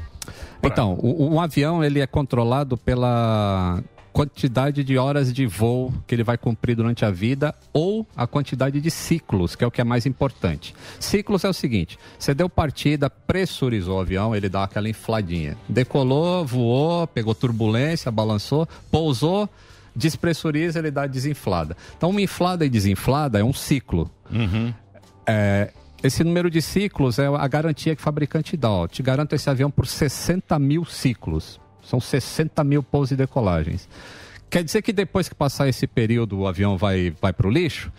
E no caso da aviação comercial vai, porque aí nesse período de tempo ele já ficou ineficiente pelo consumo de combustível, mas não pela segurança. Entendi. Se você comprar, e é o que acontece normalmente, você vai para o continente africano, tem vários aviões de 1960. Cuba, os, aviões russos. Bem antigos e continuam voando. É, eles perdem a garantia, mas continuam voando porque se, se tiver manutenção decente. Ele tem segurança. Tem ele- segurança. Não é igual um carro que vai deteriorando várias coisas. Você pega um chicote de carro, de, de fiação de carro, pô, ele quer, começa a quebrar aquele fio. Quando você pega um fio de avião, é outra, é Outro outro, material. material. que usa, é, é um negócio, ó. é, é totalmente diferente. Então é isso, a idade não faz muita diferença. E ele- só para completar aqui que ele tinha perguntado da caixa preta, existe uma outra caixa preta que grava os dados do voo.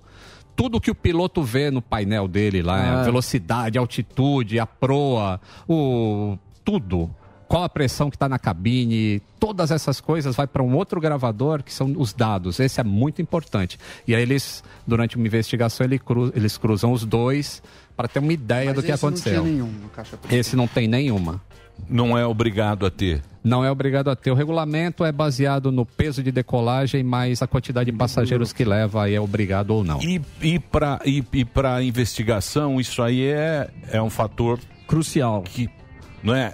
Porque Não. o, que, o, o que, que o investigador, o que, que ele vai olhar lá? Vai plano de voo? Porque parece uma torre lá, tinha alguma coisa. Sim, é. Já é um fato, né, que houve uma colisão com fios da, da, da torre de alta Isso tensão. realmente aconteceu. Isso aconteceu.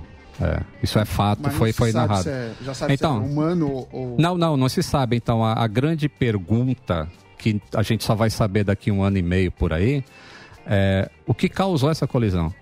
Será que a colisão foi a causa do acidente ou, ela, ou, ou a colisão foi uma consequência anterior de alguma coisa que já estava errada? Isso já estava caído. Isso, são muitas coisas que a gente não sabe. E é por isso que é muito importante sempre esperar o pessoal da investigação. Por exemplo, não tem gravador de voz.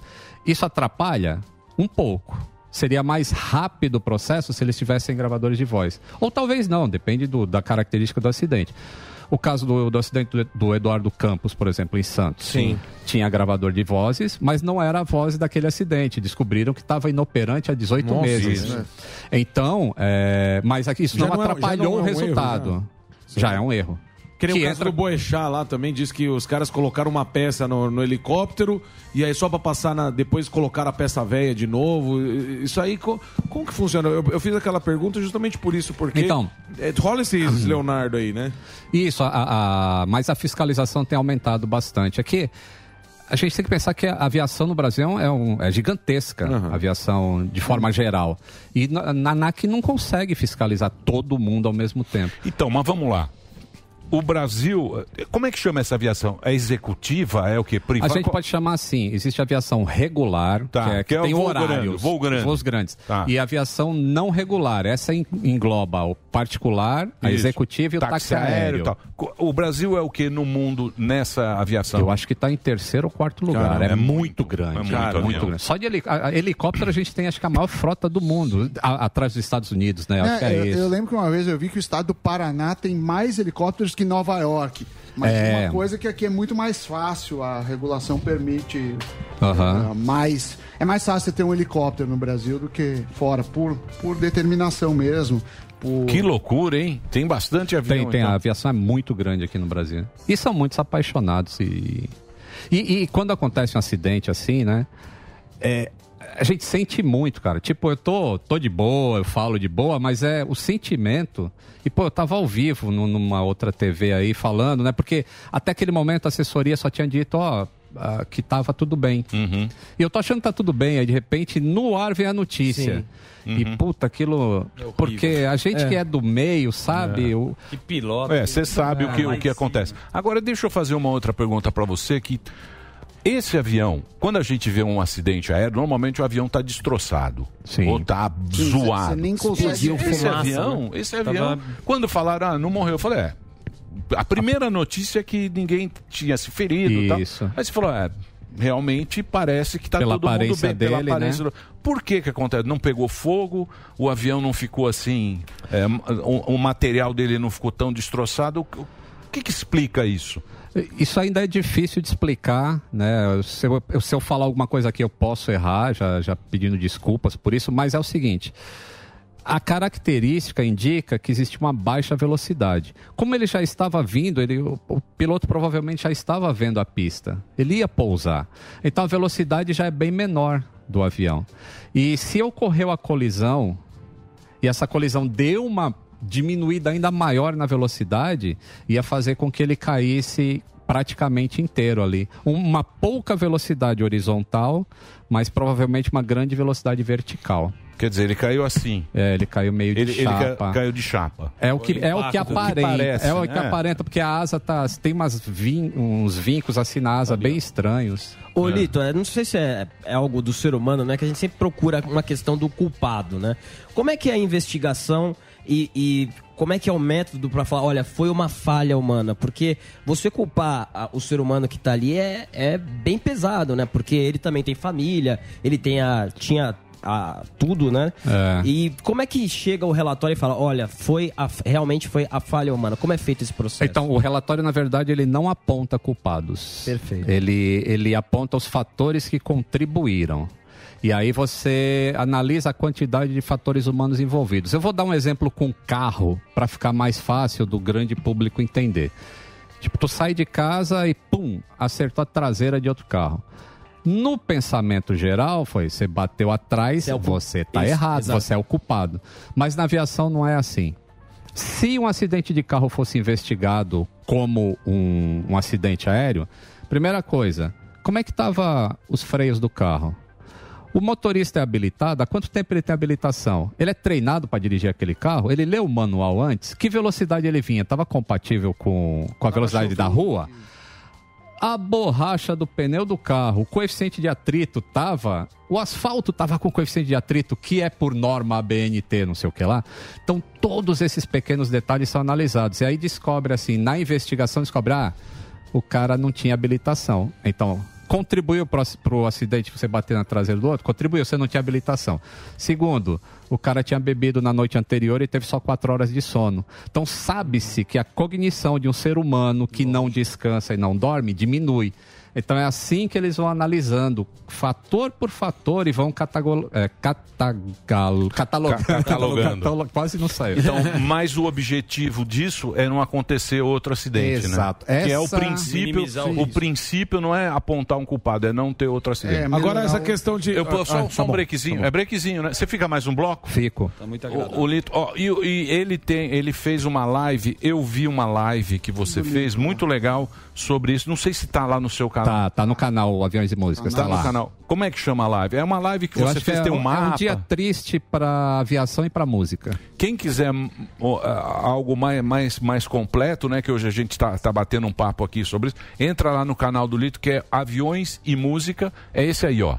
E tem um, um, um especial sobre, sobre esse Isso. assunto. Que tem o mapa, tem toda a explicação, o plano de voo, tem tudo explicadinho para você que, que quer, quiser acompanhar. A gente volta daqui a pouquinho aqui para a Rede Jovem Pan e nós vamos continuar aqui na Panflix. Eu tenho uma, uma Deixa... Ah, pois não. Que é o, o seguinte, a gente sabe que o dinheiro é muito importante quando você fala de, de um negócio. Uhum. E a aviação não é diferente.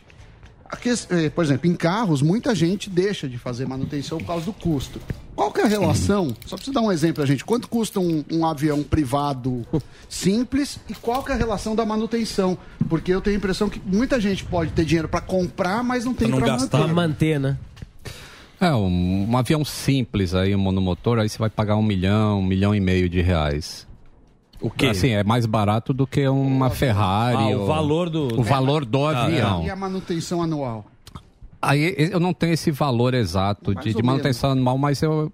Vamos, vamos dar um exemplo do, do, do jatinho do, do, do Whindersson Nunes, que esse é o, foi, um, foi divulgado. Ele gasta aproximadamente 70 mil reais por mês de custo Com entre piloto. garagem, tripulação e, e manutenção. E quanto custa o, o jato? É muito mais. É, o dele acho que é uns 4 milhões e meio por aí. Promoção. Boa. Agora você falou, você falou o que foi dito agora há pouco, né? Que isso, as investigações servem para não apontar culpados, mas para que evite futuramente. Sim. Só que aí nesse caso, é, quem responde criminalmente? É, Existe al- alguém que responde criminalmente por isso ou não?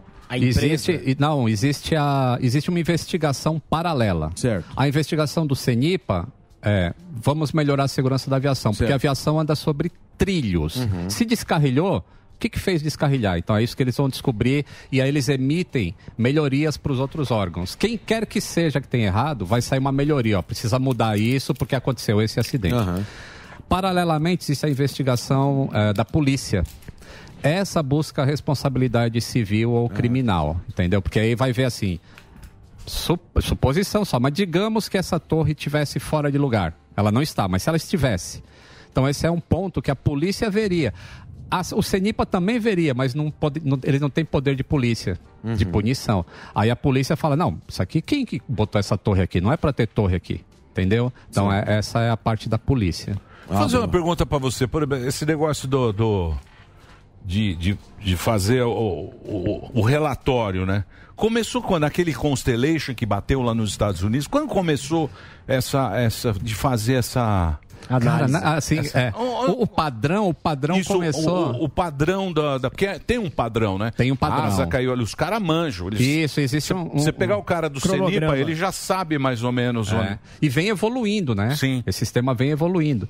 Mas foi na Convenção de Chicago, se não me engano, 1944, 46, Quando- alguma coisa assim. quando se quiser começou- só ver aí, Convenção de Chicago vai aparecer a Quando data. começou a aviação comercial. Não, quando eles padronizaram assim, falaram, ó, avião tem que ser construído dessa maneira, com, esses nível, com esse nível de segurança, e a investigação de acidente tem que ser dessa maneira. E aí começou toda essa evolução. E, é- e tem que ser um órgão independente é, de governo e do órgão regulador. Muita gente confunde o CENIPA com a ANAC. São coisas... Tem dif- nada a ver. Na verdade, o CENIPA pode botar culpa na ANAC. Culpa não, é responsabilizar como fator contribuinte uma falta de fiscalização. Entendi. Entendeu? Então são órgãos independentes. É, mas a investigação de acidente, acredite se quiser, 1903, não, 1906, acho quando caiu o avião lá do, do- dos Wright Brothers que estava levando para mostrar pro, Sim. pro exército, caiu e morreu um cara. Naquela época os caras já mediram a distância que o avião caiu, onde que a hélice tinha batido, não sei o que lá, e começou ali o processo investigativo de acidente. Você falou uma coisa, desculpa, interessante, né? Que o cara tem que saber como que tá o estado do piloto, né? Eu não sei se tem, por exemplo, no privado, se o cara faz um doping, porque o cara no, no dia anterior pode ter bebido, como você falou, não dormiu. Como faz esse controle com o piloto? É, é feito. É é uma investigação parecida com um policial mesmo. Eles vão ver testemunhas, quem teve contato com aquele piloto na noite anterior. Desculpa, mas isso depois do acidente. E antes, como é que você controla? Antes, o cara, o cara vai pilotar. Não tem? Você assistiu aquele filme do Denzel Washington. É, por É, isso é que assim, Denzel não, Washington. é, então. Tem- Você é exatamente minha referência. É um filme do Denzel Washington, Isso, o voo, o que voo. o cara, meu, É. descia Então, o na- uísque, na aviação- usava pó. O cara ficava muito louco pra pilotar, né? No final ele sai como herói, mas... Assim, é, que- é que como são muito diferentes, né? Eu sei falar isso na aviação comercial, Pode sabe? ser na comercial. Na comercial existe um controle bem rígido quanto a isso. Assim, se o cara bebeu e a tripulação sempre é composta. Tá bom. Então, o próprio colega vai entregar, ó, você não está em condição de voar. Entendeu? Uhum. O cara fala porque o cara ele também- fala, porque ele se der algum bordo. problema, todo mundo Ele é responsável, junto. exato. Ah, legal. Na- agora, se é só você, você tem o seu avião, você vai pra Angra dos Reis amanhã e você ficou no baile funk aqui a noite toda. Isso, faça uma Aí é você, um cara, vinhão. porque é você que vai mamado. É, e- então. Isso é que vai nem- pra Angra, o cara pega, não tem, o cara pega. Ué, pode cair em cima de barco, alguém também. Jet ski atropela outro negro, tem que ter Então, um controle também aí com exi- o cara. é, existe o regulamento. E se você Um não cumpriu e alguém, e alguém pe- tipo, vai, digamos, você vai passar na, na porteira lá do aeroporto e o cara vê que você tá cambaleando, aí você já tá em. Ou não, ou você tá cansado que você bebeu no dia anterior. Ô, Lito, você falou que no, no- no site eh, da investigação você pode encontrar e saber a respeito de eh, quais foram as maiores causas de acidente. Qual, Sim. qual que é a maior causa hoje apontado? É, é erro do piloto? Ou, ou- Climático. qual que é a, a- a maior causa hoje? É quando você. Se você junta. Esse é o cara dos números, né? Mas Certo. quando você junta é, fator humano com fator é, não humano, mecânico, Sim. meteorológico, de hardware, essas coisas todas, a gente tem ali uma proporção de 80% são fatores humanos e 20% são e esse fatores... fator humano seria a culpa do piloto, por exemplo? Não, não, necessariamente. Não necessariamente. Não necessariamente. Não, porque, porque assim, o que, eh, é, o que o pessoal sempre tem comentado quando acontece esse tipo de acidente, geralmente, e colocam, falam assim, ah, foi erro do piloto. É porque talvez a empresa, pô, tem um seguro grande, e isso aí é prejuízo É. para a empresa, e às É. vezes os Olha- caras conseguem dar um migué nisso aí, não? Não, não. E assim, é, é que é fácil as pessoas falarem erro do piloto, erro, erro. Sim, sim. Mas na verdade o erro não é assim um negócio de tipo. Você, é tipo você somar 2 mais 2 e dar 4,1, entendeu? Não é um erro proposital. O erro proposital, ele não se chama erro. Ele chama violação. Certo. Quando você comete uma violação, você está aumentando o risco de, de ter um acidente. Agora, o erro em si, ele não leva a um acidente. na- porque existem outras redes de segurança no próprio avião, no controle de tráfego aéreo e todos os outros eh, modais aí que ajudam a aviação a funcionar que não, não causam erro. Muito bem, estamos de volta agora para a rede. Para a rede, muito obrigado pela sua audiência, obrigado ao Lito que está aqui, o Lito do Aviões e Música, esse esse canal que ele tem de grande sucesso em todo o Brasil, onde ele fala sobre aviação, um apaixonado de aviação, mecânico internacional, piloto e brevemente vai lançar O Medo de Voar. Que é um livro Medo que de ele voar nunca mais, né? Nunca mais. O Medo de Voar Nunca Mais, que ele escreveu, já está na gráfica, ele vai lançar e a gente pede para que você volte aqui quando, ou nos avise para a gente anunciar aí para quem é apaixonado por aviação. Evidentemente, hoje a gente está falando de uma, de uma notícia triste e tal, mas a gente está querendo entender um pouquinho mais. Ele é especialista em segurança aérea e a gente está falando sobre o acidente Sim, da, da, da cantora que faleceu jovem e tal, ficou todo mundo triste e tal, e a gente está tentando entender e falar um pouquinho mais também Mais sobre amplamente, mais né? amplamente, mais genericamente, Isso, pra entender o mesmo porque quem faz essa investigação, como o Lito estava explicando, é o CENIPA, que é um órgão independente que vai lá e vai demorar pelo menos um ano e meio para a gente ter realmente o que aconteceu. O resto é especulação, Especulação. fala, Teoria. fala tal, teorias, mas a gente também está aprendendo um pouquinho Sobre aviação. Sobre aviação. Eu ia perguntar pro Lito, a gente tá falando muito de piloto, e o copiloto? O copiloto é meio Rivaldo, né? Ninguém lembra muito dele, mas ele é um cara importante. Rivaldo. Já chegou a, a- a ter alguma, algum caso do copiloto, uma falha do copiloto ter gerado um acidente? Já, já aconteceu. Mas assim, primeiro vamos só identificar assim, o, o, o comandante e o copiloto, ambos têm a mesma capacidade de pilotar o avião, sozinho. Tá? Não é que nenhum é melhor que o É, não é que um é melhor que o Entendi. outro. Um está comandante porque ele progrediu na carreira e o outro está copiloto, ele vai progredir ainda. Então a diferença é só de experiência, mas habilidade de voo, os dois têm igual. Tá?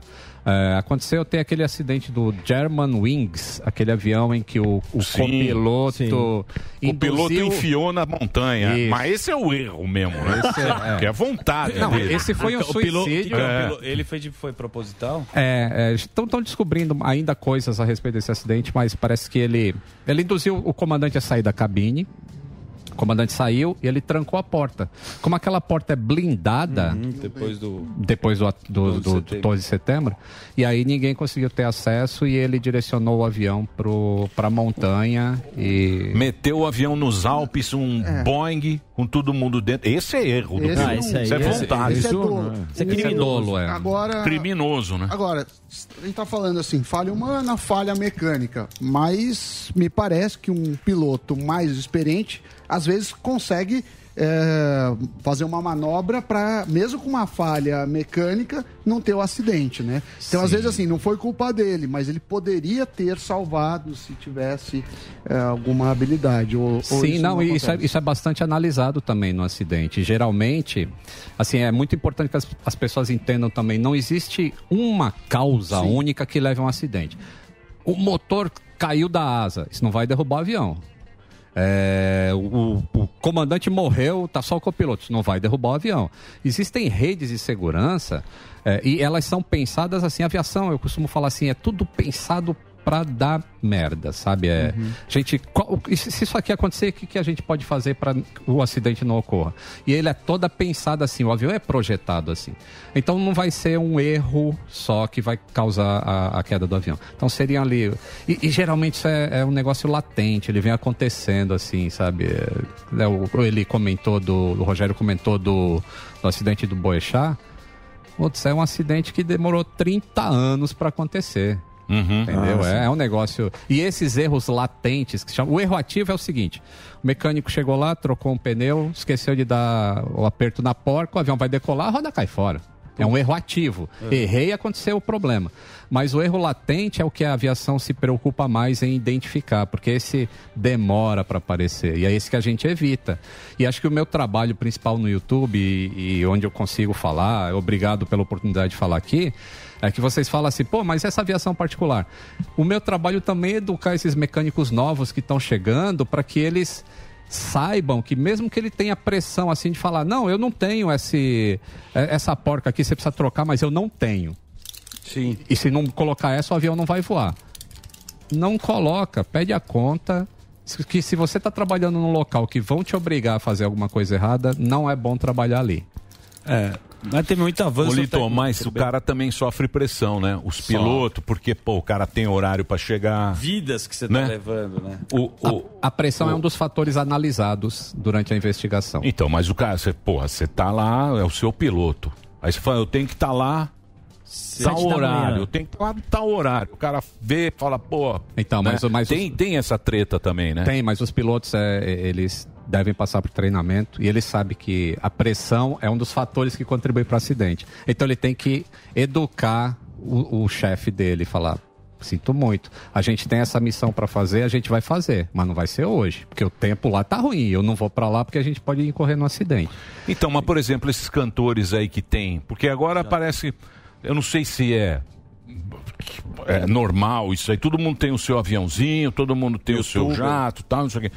Pra quê? Pra fazer muito show, pra fazer muita. Ah, facilita bastante. É? Você consegue fazer show em três Mas não é cidades. pelo melhor descer em descer em Uberaba, pegar uma vanzinha Opa. e... Mas a- mas a- eu não sei não. Melhor pegar Mas a uma, pegar uma, é pegar uma azul em Campinas é chato. Cara, pega ó, uma azul em Campinas. pega o busão né? no Eldorado, Opa, pega o busão no Eldorado. Mas te- Teve um jornal aí que sei, fez. eu fez prefiro. é. Não, mas teve um jornal que fez estatística aí por causa do acidente da Marília Mendonça e falou assim: pô, nos últimos 10 anos morreram 1.039 pessoas, acho que por acidente aéreo. E foi 500 mil pessoas de acidente terrestre. Então, quando você coloca nessa. É Nessa óbvio que isso não é, É, estatística. Você tem que ver né? quantas pessoas voaram, Voaram e e quantas andam de carro. é. andando de carro. É. Já- já Mas é um número. Né? É que a gente Então- é meio galhão com bica, a gente fica dando pitaco, a gente não manja aqui, né? Falar do, do avião. Mas hoje o avanço tecnológico, praticamente, assim, tô falando do voo comercial. O cara senta lá, é um Waze, né? Tem. Lógico que precisa da capacidade, do estudo do cara, mas hoje é muito mais fácil para pilotar. É muito mais controlado e é muito mais seguro, porque a, a tecnologia ajuda muito. Ela, a gente chama de workload, né? Que é a carga de trabalho no cockpit é muito menor hoje do que era há 25 anos atrás, na época do Electra na ponte aérea. Lógico. Então, não, Electra é mais, é 30 anos atrás. É, o cara tinha que é, pilotar, o piloto automático era um canal só de não sei É o quê. tudo cabo de aço. Isso. Os Electra é cabo de Agora aço. não, agora é, é tudo digital. Então ele decola e ele já aperta o piloto automático, não porque ele não sabe voar, é Pra- porque pela aquilo segurança. auxilia e, e a segurança. A empresa reforça que o cara tem que fazer isso. É mais eficiente, economiza combustível, fica um voo mais seguro, então é usado assim. E esse avião, é um King Air esse avião? É Esse um... era um King Air C90A. Caiu um ali do, do, em Piracicaba também, né? Foi, esse era diferente, é, com É, a família. é- é outro? É, é, ele é da família King Air, mas é um outro modelo. Esse da, de Piracicaba era bem maior, o, avião. Ô, Lito, e a gente tá falando aqui, né, do- dos acidentes e sabotagem, porque a gente vê bastante teoria, principalmente na, na época do Eduardo Campos e também Sim. do Teoriza Vasco. Como é que é feita a análise e considerada quando realmente é uma sabotagem? Esse é um ponto interessante de falar, porque assim. É difícil, né? O vídeo que eu fiz do Eduardo, do Eduardo Campos, ele tem 32 minutos explicando passo a passo o, como é que chegou à conclusão do que causou aquele acidente. E aí no comentário eu olhei lá, para mim foi sabotagem, foi crime político. Mas por quê? É. É muito difícil você é, sabotar um avião, para começar. E por que, que o problema daria na arremetida? Se a arremetida já foi um problema anterior, assim, porque o avião ele vem para pousar. Se ele arremeteu é porque alguma coisa não deu certo. Então, e por que só depois da arremetida vai dar o problema? Ah, mas é, é uma das coisas investigadas é isso. A sabotagem indicaria assim. É que, por que, que é difícil sabotar um avião? Porque antes de, de cada decolagem é f- são feitos vários testes. O piloto testa várias coisas no avião. E se alguma coisa que é importante que ele está testando está sabotado, já vai aparecer antes da decolagem. Entendeu? Então é. Por isso que eu não acredito muito em sabotagem. Sempre tem uma luz que vai acender. Você cortou um fio, né? Filme. Ah, vou cortar esse fio porque vai. Muito luz, filme, né? Muito, já muito filme. É, muito, filme. É. muito filme. muito filme, Lito. e aí você explica direitinho, o cara fala, eu sei que 30 foi... minutos. Eu sei que foi sabotagem. Foi sabotagem, esse cara não sabe de nada.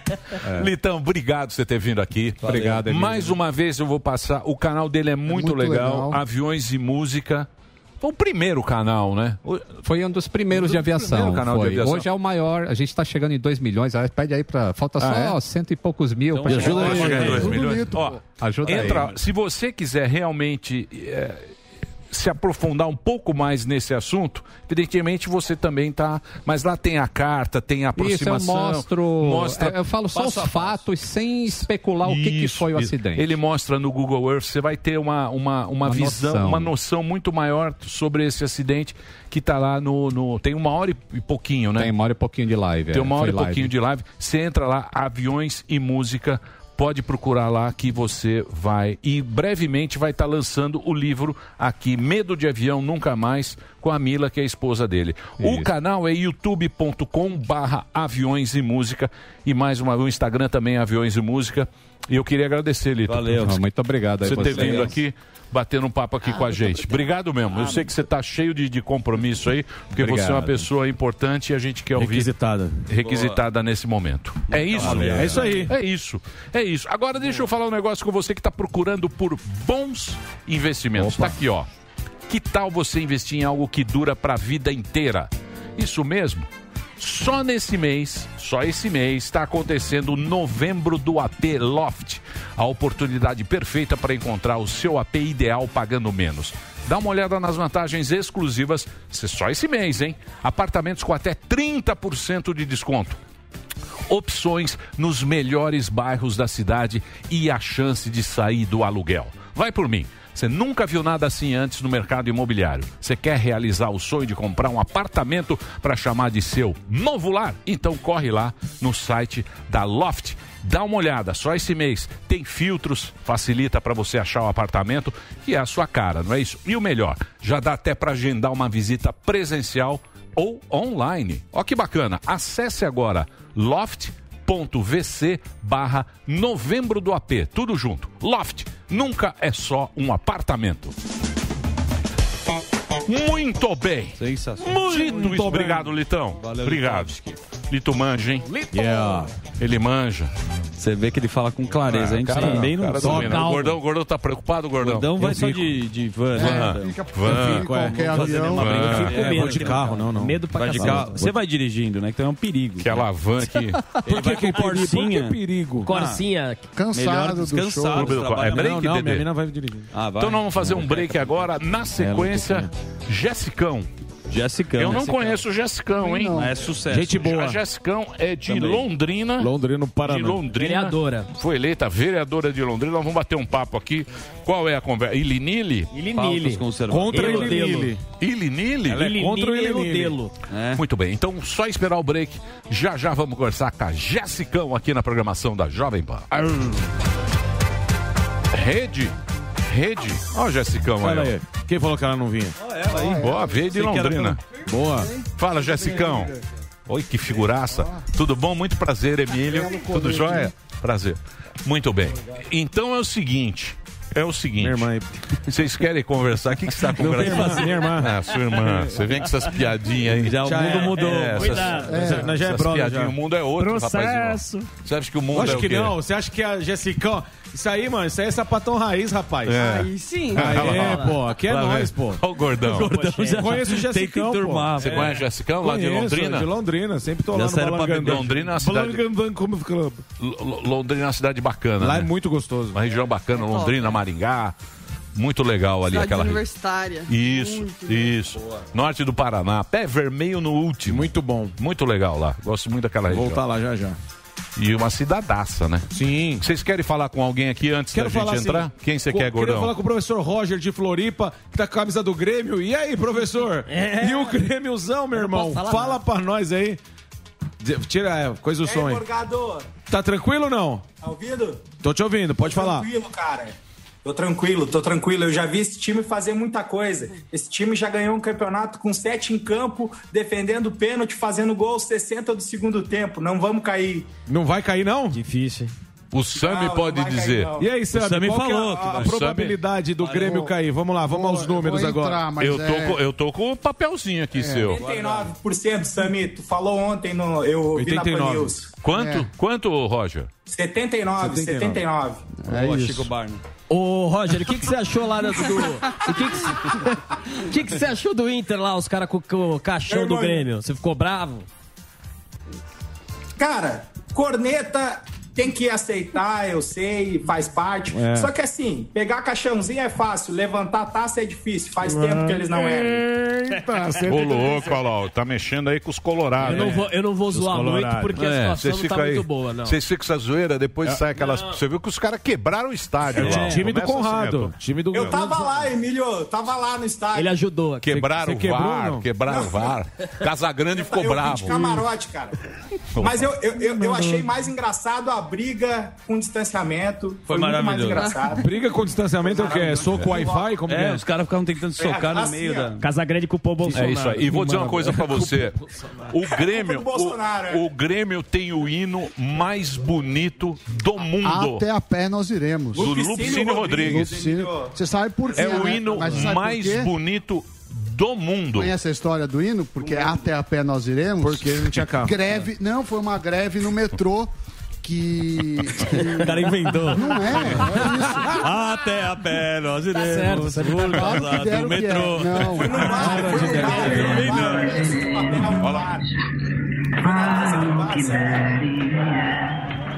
Mas o certo é que nós estaremos com o Grêmio onde o Grêmio estiver. Uma salva de palmas aí. O hino, é o. Senna. Bonito, eu acho bonito. Hino de- cantando. É o Senna. Salve de palmas para a Série B. É isso aí, olha lá o, Olha o outro lá Olha o outro lá tirando sarro, o Diogo lá. Ah. Boa, um abração pra vocês aí, boa sorte aí no, no, no futebol. Eu já não sou de Professor futebol, que futebol é uma coisa muito chata. Faz anos. Nossa, Parei no Zete, no Palinha Miller. Palinha, o grande, Zé- Palinha. O Zete, Ronaldão Antônio Carlos. Armando Donizete Coagliato. o Zete jogava com uma calça de tergal. Sensacional. Você lembra que ele ia com uma calça? único- Aquilo eu falei, eu não quero mais. Parei, né?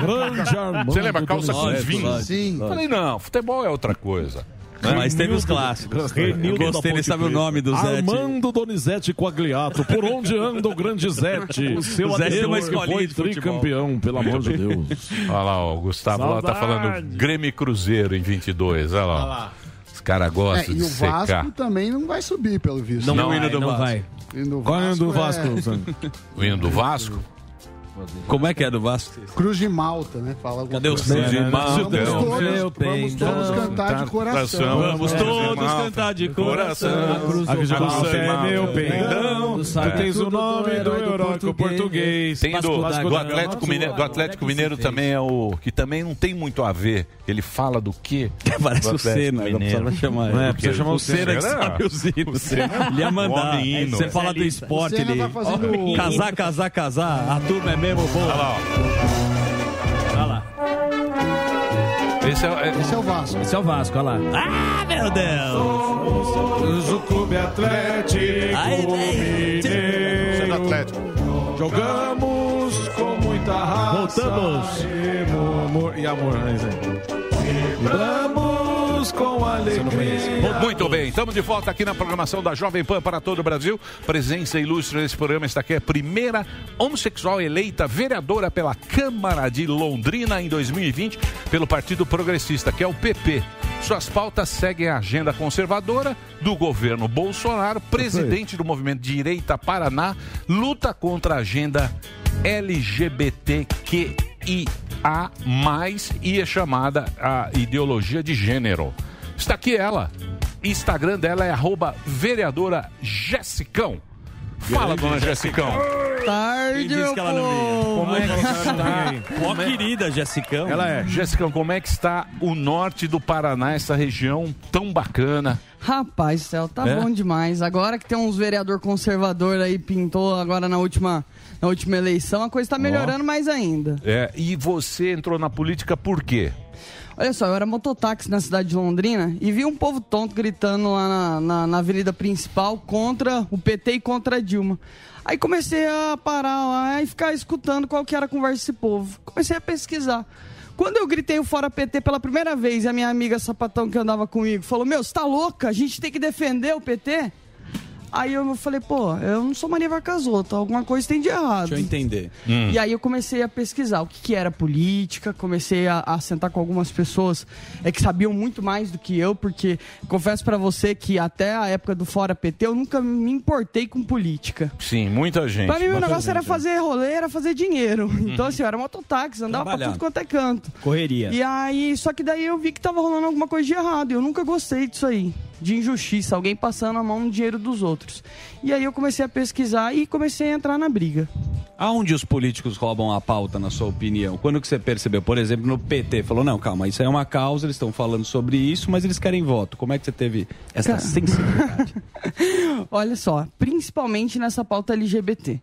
Porque eu nunca precisei que ninguém me defendesse. Eu aprendi. Uhum. Quando eu precisei me defender no soco, eu aprendi. Quando eu precisei argumentar, eu também argumentei. Então, assim, quando eu vi que as pessoas ficavam nesse, ai, tadinhos, são vítimas da sociedade, isso aí começou a me irritar. E também é, é, são várias as pautas, por exemplo, a questão dos negros. Eu vejo vários Sim. negros sensacionais que conquistaram as coisas mesmo correndo atrás e que não precisam desse vitimismo. E eu vejo que isso é roubado cada vez mais. Então, isso é uma das coisas que também é, me, me perturba deixar é, ileso e ficar sem falar sobre isso. Ô, Jéssica, você Jéssica, falou só, per- perdão, só antes pra sair desse tema aí, você falou a sua amiga falou, te, te chamou a atenção, falou, não, não, a gente tem que defender o PT. Por que, que você acha que é, tem gente, que nem você falou, você sabe do seu mérito, você sempre correu atrás, fez sua correria e sabe que você tem capacidade de se defender e de crescer. Por que, que você acha que tem pessoas que vão junto nessa manada aí e falam assim, não, não, a gente tem que estar com essa turma que defende a gente? Olha só, eu vejo que muitas pessoas gostam do papel de vítima. Gostam dessa coisa de, ai, somos os coitadinhos. E o PT é, de fato, um partido que abraçou os tadinhos, né? Só porque a gente é diferente, a gente precisa de proteção? Não precisa. Cada um tem a sua particularidade. E assim, é, quando eu comecei a, a me informar por que, que as pessoas, os meus amigos estavam indo contra, eu percebi que na verdade era modinha.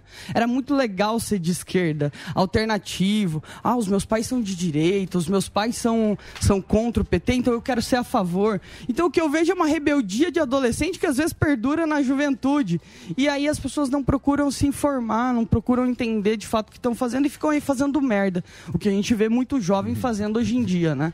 Defendendo por puro mo- modismo a esquerda, às vezes vezes defende. é, a gente vê muito claro aí LGBTs andando com camiseta do Che Guevara, porra. Você fala assim, meu, você é louco, mas piada. não, é modinha, é legal. É legal ser alternativa, é legal tá na moda.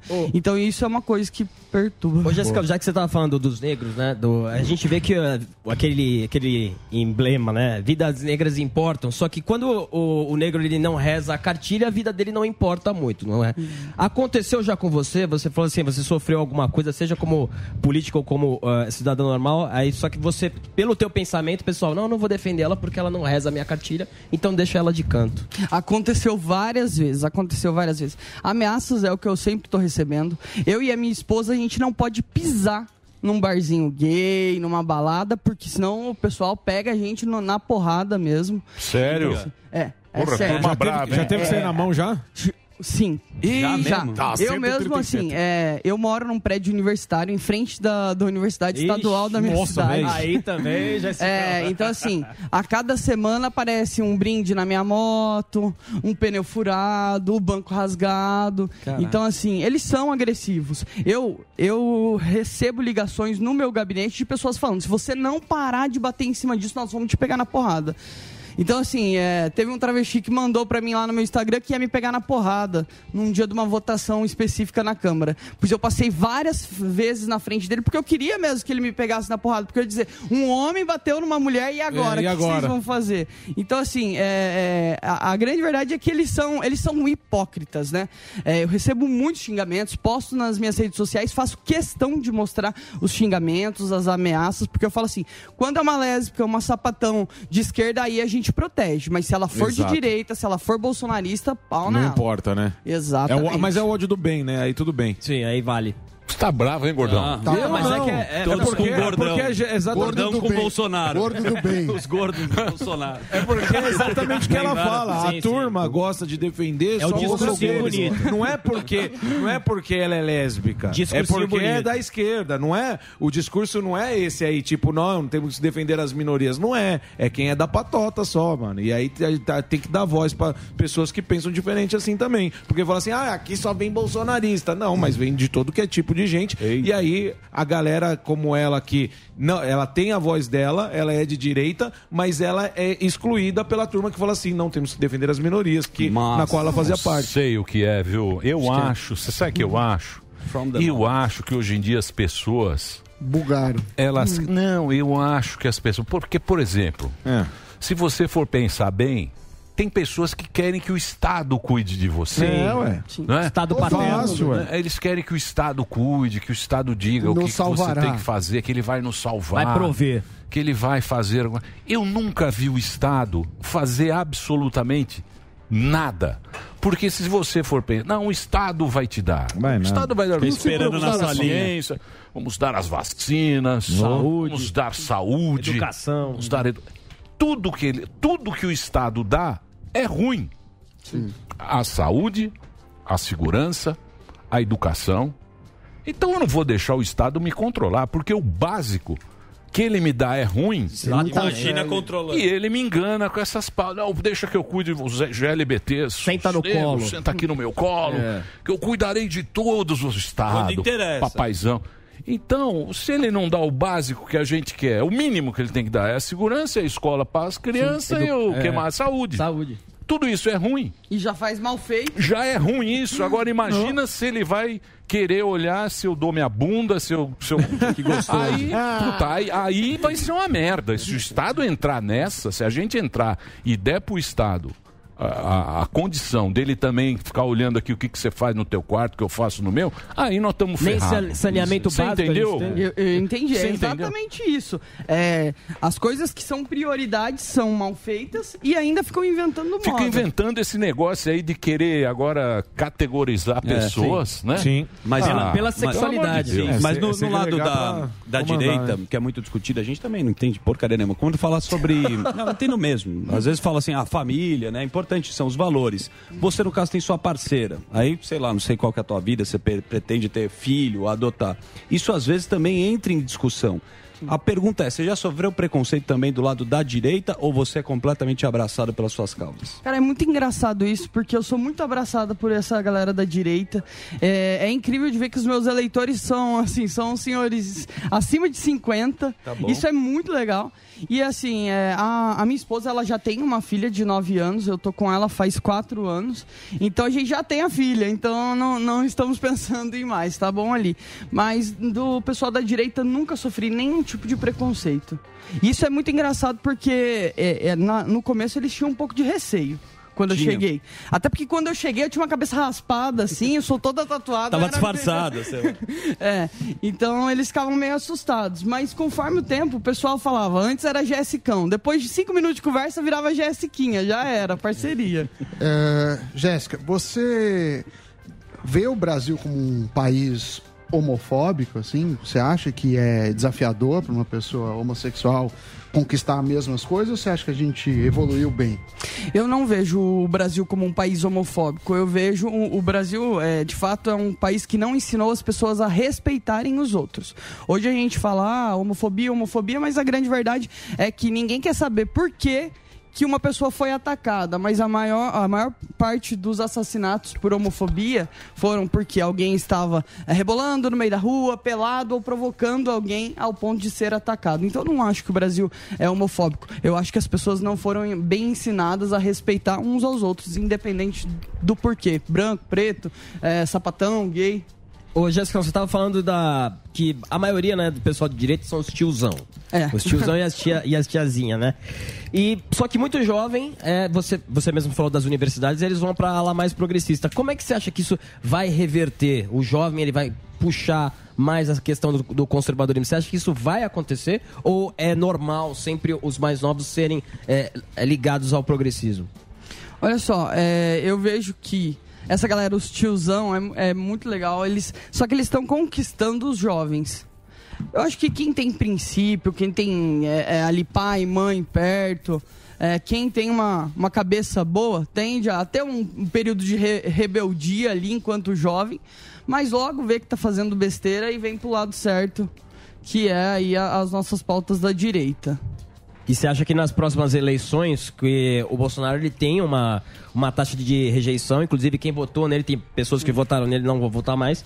É, você acha que vai mudar a próxima eleição? Vão entrar mais de direita ou por causa da, da questão da pandemia e toda essa briga política vai ficar meio ali dividido e polarizado novamente?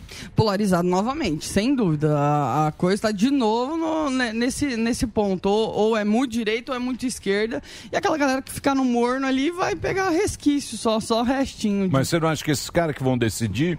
Não. Eu acho. Eu acho que o que vai Os decidir a abstenção, eleição. abstenção. É. Vai ser convencer esse cara. É, Ah, tem- tá. é, porque os caras falam, não, não vou votar nem no Lula nem no Bolsonaro. É, o cara não vai e vai ficar eu entre vou os votar dois. nos dois, porque eu vou só olhar de cima essa votação. Vai ficar no Esses muro. caras que vão decidir a eleição pra onde vai, o- pra onde vai a bagaça. Vai ser, uma- vai ser complicado ano que vem, hein?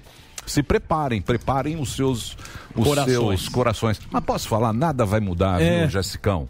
A grande verdade é que nada vai É mudar. difícil. É, nada vai mudar. Em que sentido? Eu sou muito velho, porque eu acho que nada vai mudar. Isso aí é um momento que a gente vive. Acha que o Lula ou o Bolsonaro vão resolver, vão resolver o nosso problema. Não vai resolver nada. Tá, tá essa coisa que você Mas falou, é gente- modinha, é modinha. Mas o cara quer uma esperança. O político vende uma esperança. a gente Ninguém tá vendendo esperança. É, não tem Quem tá tá vendendo levantando esperança? O que eu acho é o seguinte: as pessoas encheram o saco de lacração. Sim. É. Por quê? Porque a gente tá vivendo há dois anos uma pandemia desgraçada. Uhum. Aí você liga a televisão, é só desgraceira. O cara que tem um comércio, o cara Dirce, o cara ótica. Tem um ou boxinho de tecnologia. Esquina. Tá na o cara- correria. o cara, ele quer uma perspectiva boa. Sim. Quem não quer uma perspectiva boa? Todas as pessoas. E hoje em dia a gente está sendo bombardeado o tempo inteiro de notícia ruim. E isso aí está entrando nesse bolo. É. Aí você fala, pô, você vem com essa conversa de lá, pô, eu quero uma, uma coisa positiva para frente. Eu acho que é assim que as pessoas estão. A gente ficou muito baqueado com essa pandemia. É, a pandemia- Isso aí é um negócio que pega geral, não é da esquerda, da direita, do centro. Por mais que o cara fale, o cara da vacina, o Bolsonaro mandrião, o calcinha vacinando, a gente vê que não funciona. Então fica todo mundo, porra, eu quero uma, eu quero uma perspectiva bacana. É assim que eu vejo o povo. E não vejo isso, não vejo esse discurso. É sempre aquele, ah, vou tirar esse porque esse aqui é ruim, comigo também Sim. não tá bom, mas é isso que eu vejo da- nessa eleição. Não tem. Então eu, acho que esse cara que fala, não quero os dois, é esse que vai decidir. É o cara que tá de saco cheio. Mas ele vai né, jogar voto para um dos dois também. Não, É, se ele então. sai fora, um dos Sim. dois ganha. Então, Sim. então tá entre Lula e Bolsonaro. Então, é isso É, aí. vai ser isso. É isso aí. Mas vai ser Jéssica, Minha humilde opinião, não, Não sou vem outro cara. Jéssica, qual que é a sua principal pauta assim, que você tem feito lá? Que a gente às vezes não acompanha tanto é, o trabalho dos vereadores. O que você tem, o que você conseguiu fazer nesse, nesse tempo? Olha só, é, a gente tem mostrado para Londrina que dá para fazer as duas coisas é, é, no, como vereadora. Dá para cuidar da cidade, rua, é pracinha, que é aquele Dá é o beabá normal de vereador. O básico, né? Isso aí eu não gosto. Isso é uma coisa Dia- que me dia enche o saco. Mas- mas você tem um o dia- do Emílio, Praça Emílio Surita. Organizar o pipoqueiro. Mas você, você tem lá, você tem lá o Disque Jessicão, né, pra Eu resolver o tenho problema. disque Jessicão. E assim, eu tenho uma motinha lá, 125. Deu treta, vem com emoção. Meu, eu chego, a o pessoal ligou, ah, ó, minha luz tá piscando demais, meu buraco da rua, chego, já, Já ligo chega empinando. Celso Russomano da moto. É, fiscaliza, E eu- é o e- trabalho. e só que daí eu faço os dois trabalhos. Ao mesmo tempo que eu faço essa rua que eu gosto, que é um negócio que eu faço Atende o a tempo população. todo. Eu, eu gosto da parte que é a, a parte ideológica. A gente tá brigando muito aí contra essa parte dos banheiros unissexes. O nosso prefeito ali, é, ele nunca foi um cara de esquerda, mas esse ano eu não sei, ele dormiu e acordou meio, meio chapado, Meio assim. Então, então ele, começou, ele começou a atacar as pautas Acontece. ideológicas. A primeira coisa que ele fez explodir lá foi é, é, querer implantar o conselho LGBT na cidade. Então, assim, é, eu faço meu trabalho como vereadora de bairro mesmo, que é pra mostrar, ó, você tá me pagando Uhum. e eu tô indo Vou resolver o teu problema. Então, assim, é, o cara me pediu pra tampar um buraco, eu ligo 100 vezes se for preciso pro secretário. Fico ligando. Oi, a vereadora, você vai resolver ou você não vai? Eu vou lá de novo, vou filmar, vou fazer live, porque o que político tem medo é exposição. É exposição. É então, isso assim, mesmo. eu ainda dou um tempo de. Pra não ficar toda hora batendo assim, eu dou um tempo. Eu digo, ó, tem um buraco lá, você vai resolver? Então tá. Se chover, eu vou lá fazer uma live pescando. Você vai resolver? Ah, não, não, calma. Com molinete. calma. Só que, ah, ah, o, o que eu tenho mais gostado mesmo é a parte ideológica. Então, assim, a gente quebra o pau mesmo, não tem problema. O prefeito quer ir pra cima com pauta ideológica, lançou agora uma. Um, uma clínica de apoio à transição, pessoas que querem mudar de sexo e não diz de onde está vindo o dinheiro, então a gente vai para cima nesse sentido. O, o trabalho que eu estou fazendo é mostrar que dá para ser vereador sem, sem ficar de migué, migué é, colocando o nome em praça e em rua. É. Boa. E mesmo porque os, quando você, você precisa de voto, você vai onde está o voto, né? É. Não é resolver problema, né? Se os caras fossem, só tivesse uma eleição, se não pudesse ter reeleição, ia ser diferente. O mundo Mas todo muito mundo seria Todos querem bem ser diferente. Não, o mundo seria diferente, porque o cara vai lá. Ele ia trabalhar pro mandato. É, não essas- era pra ter Então, mas reeleição, essas foi pautas- O, foi o Fernando Henrique que... Foi FHC. Fefe. Mas seria Não, para muito... presidente. Pra- Não, eu falo tudo devia mas ser não só devia. uma. Tudo, vereador, E se prefeito. foi uma vez, não devia ter... Nunca ser- mais na vida, é o só uma tem vez. que tomar um rumo. É igual o voo. Vai uma Porque, vez Aqui, aqui virou profissão. né? Então, mas o que acontece é o seguinte: o legislador, quando ele vai fazer essa pauta, por exemplo, a pauta de união estável. Tá bom. Hoje, união estável é dos gays também. Por Sim. quê?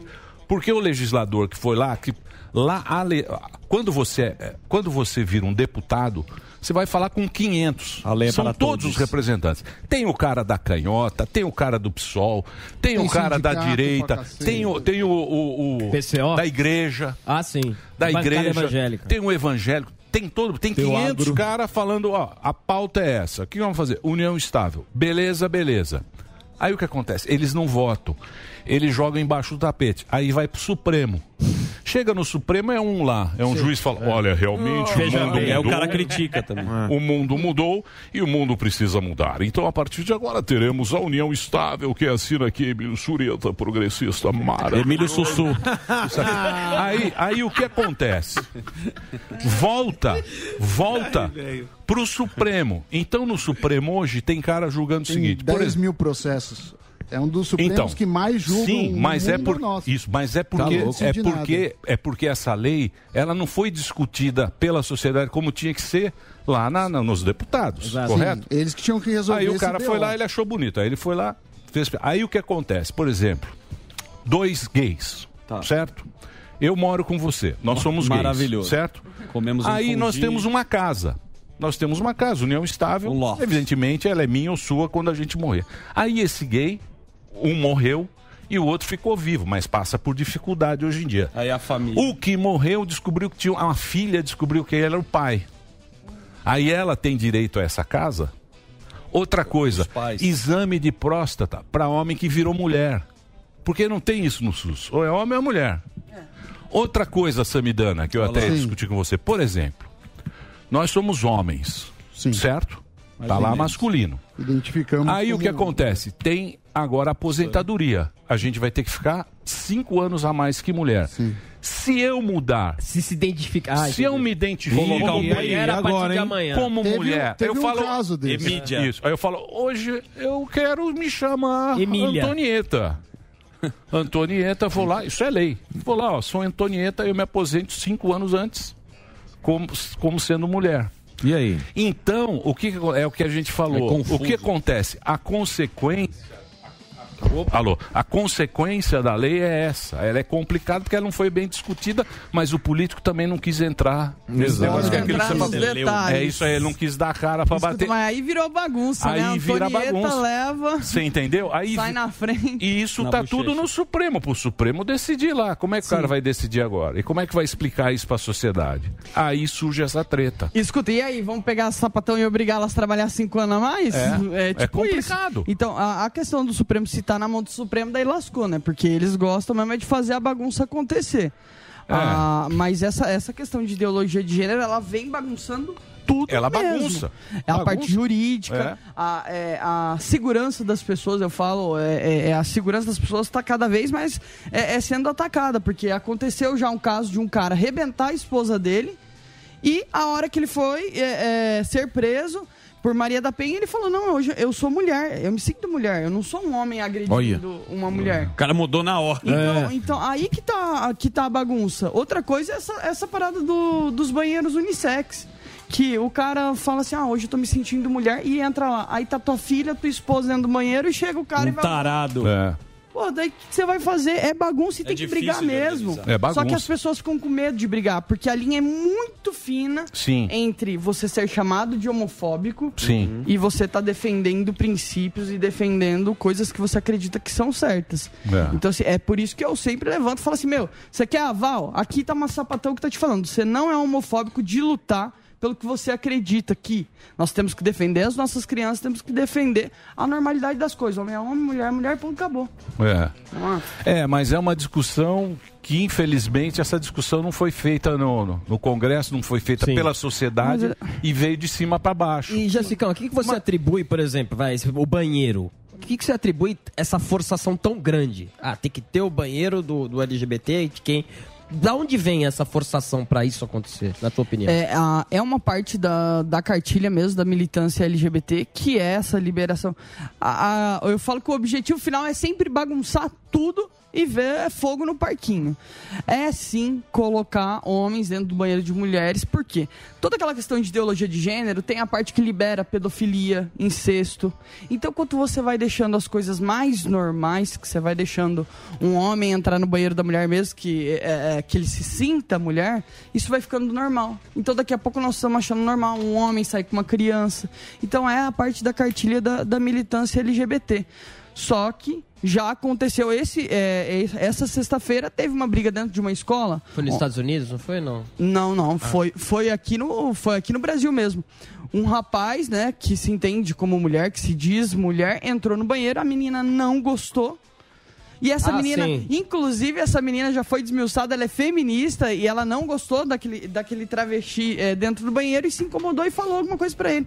Só que ele saiu socando a cara dela. Nossa. Então, assim, era um homem que se entendia, mulher que entrou no banheiro das mulheres. Uma mulher não gostou, ele bateu. Um homem que se entende mulher bateu numa mulher. E aí, como é que fica? Virou muito bagunça.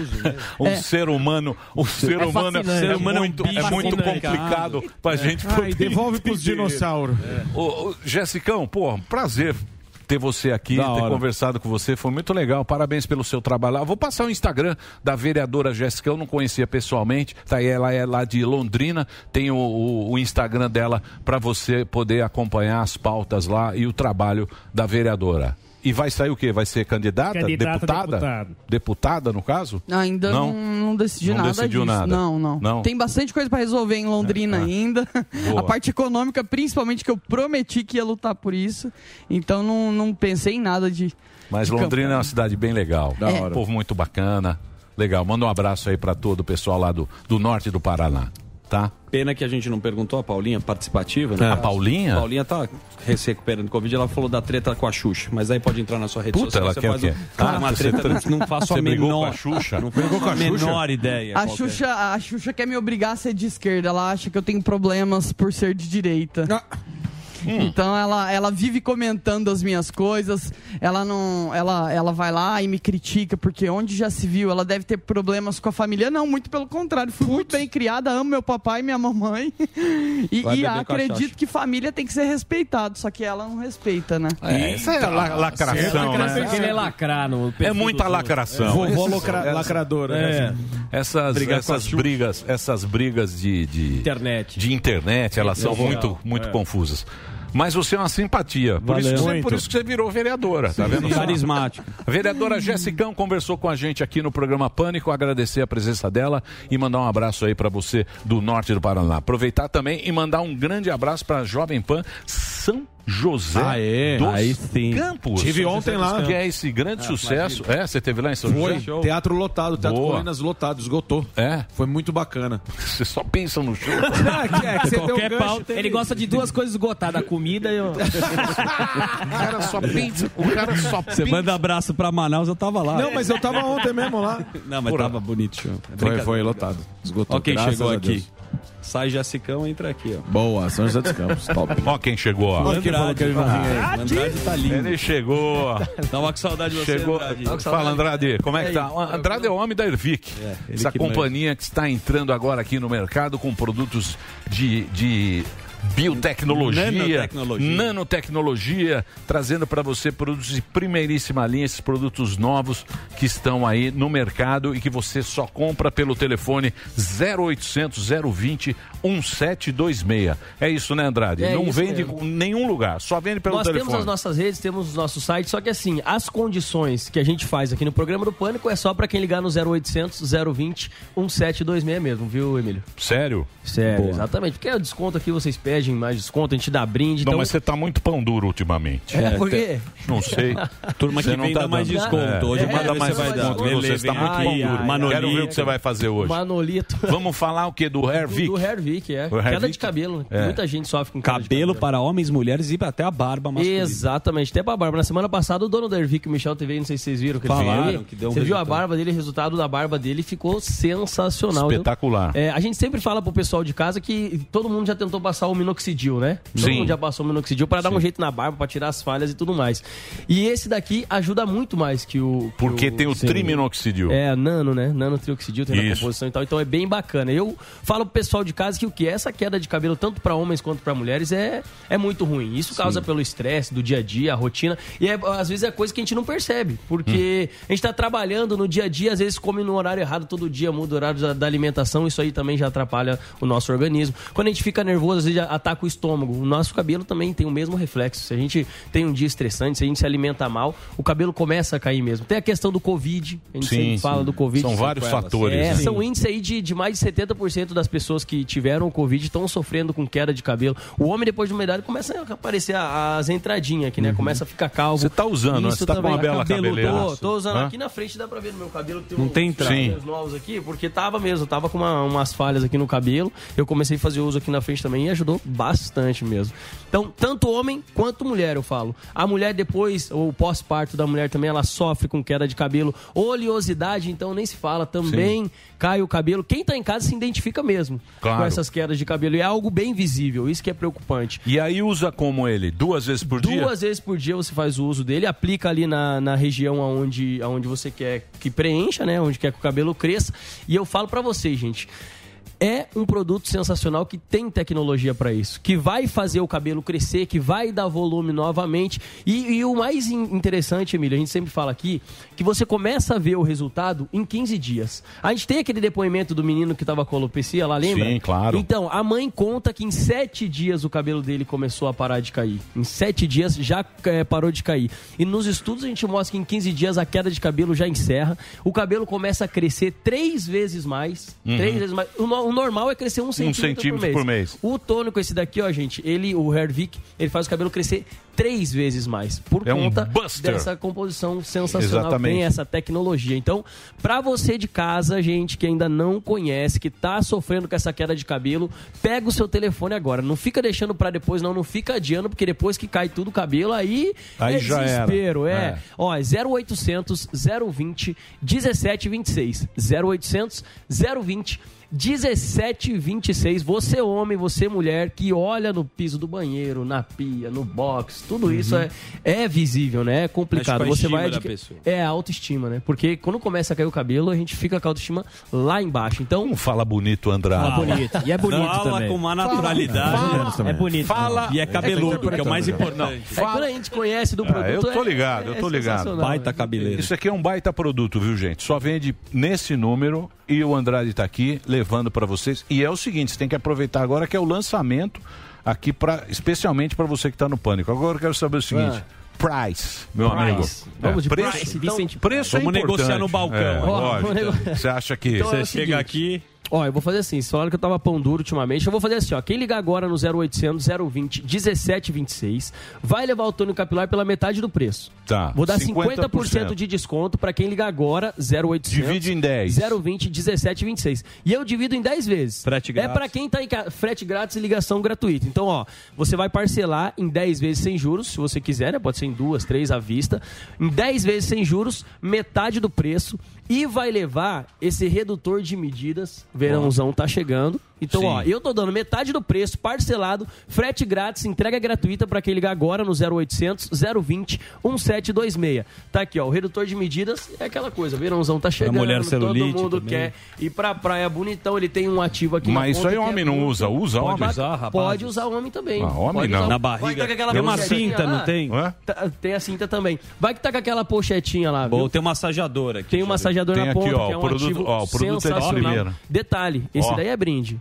Aqui, quem ó. tá assistindo Esse ali, é tá vendo brinde. a ponta dele, vai de brinde. E Barivic. metade do preço no tônico capilar. E olha, outra coisa bacana que eu falo, que a gente sempre fala aqui, né? É a questão da segurança. É um produto seguro por quê? Porque ele tem o laudo de eficácia comprovado pela Sim, Anvisa. senhor.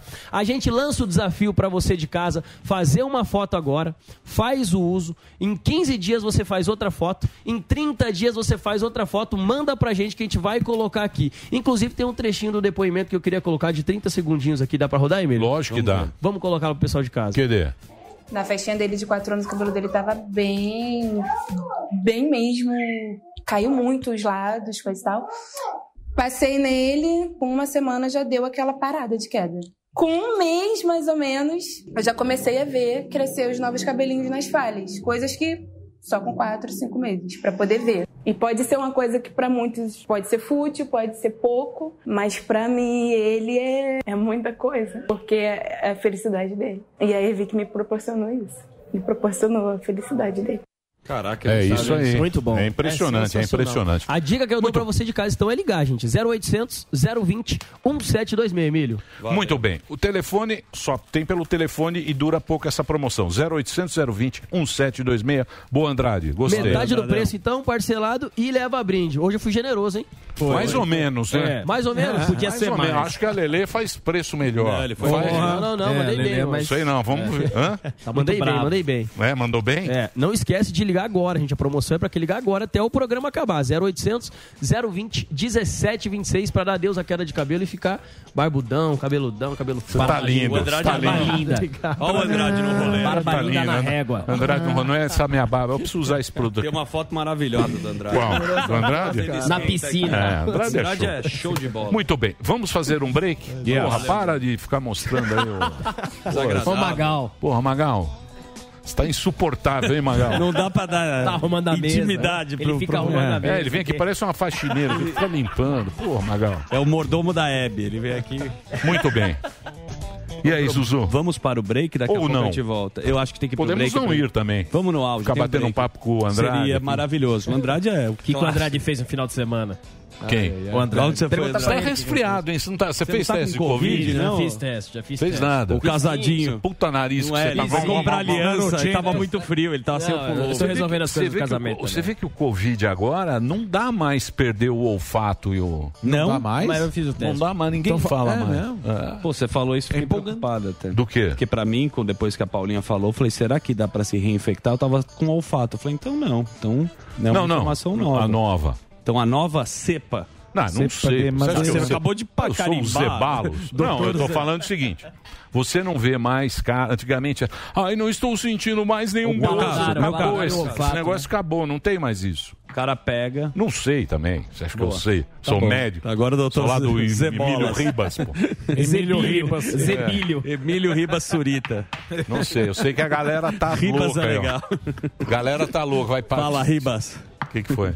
Emílio Ribas Emílio Surita. Ribas Surita. E ó, o Magal. Magal Reginaldo Mineiro, olha lá. Ó.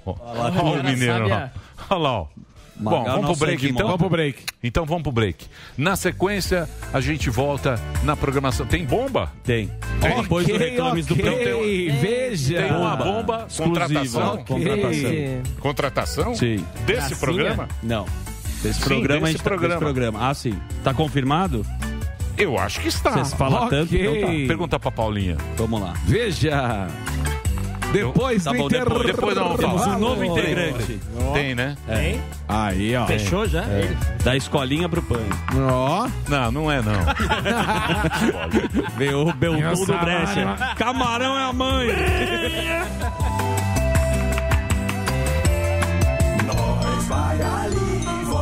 nós só vai ali, volta já. Pânico.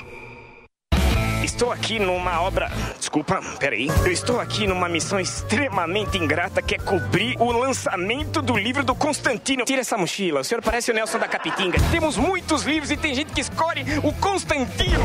Inacreditável! Vai catar. Pera, sem aí. Temos uma fila gigantesca que mostra o tamanho da ignorância do brasileiro. É inacreditável ela gritando Constantino, olha lá. É uma fascista. Você gosta do Constantino? Eu vivo nas bolas do Constantino, que são as bolas. Hoje vim prestigiar ele aqui nesse evento. Agora eu vou dar um passo pra trás que com certeza é bolsonarista ferrenho. Você aprende alguma coisa com o Constantino, se é que alguém aprende alguma coisa com ele. Não, a gente aprende, a gente aprende. Por que, que você tá aqui? Porque você gosta do Constantino?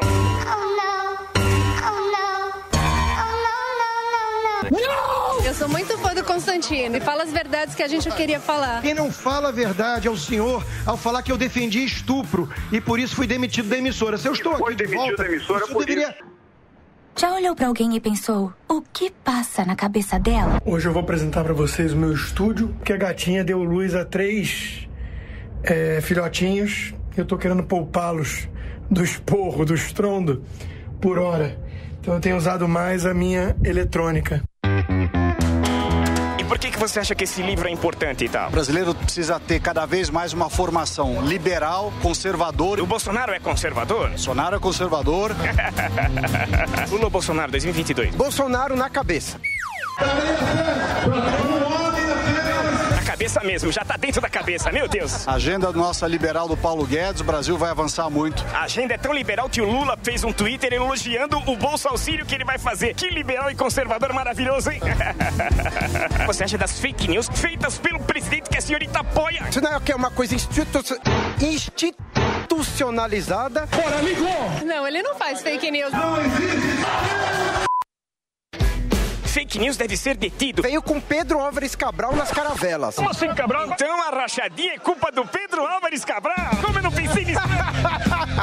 que este país não vai dar certo. O que a senhorita acha da CPI, excelentemente conduzida por Renan Calheiros, melhor senador da história do Brasil? Será? Eu discordo, eu acho. Pode falar? Será que eu vou ser censurada? O dia que eu tiver uma. A CPI conduzida pelo Omar Aziz foi uma diversão. Eu confesso, Vila, que eu não perdi nenhum dos ep- dos episódios desse show de comédia que foi a CPI.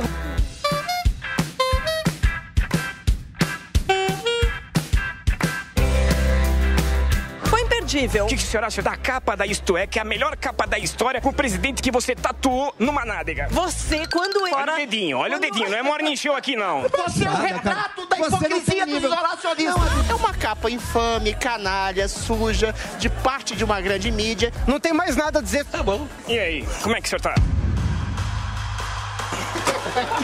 É muito fácil falar de longe, agora eu quero ver falar de perto. Hoje é a prova de que eu não leio apenas orelhas de livros. Mais ou menos, né? Porque tenho informações que quem escreveu não foi o senhor.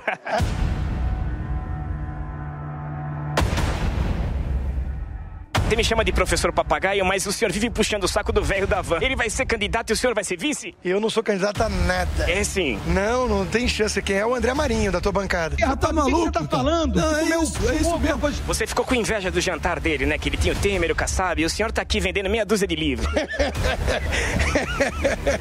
Eu não vou ser político jamais. Isso podem anotar e cobrar.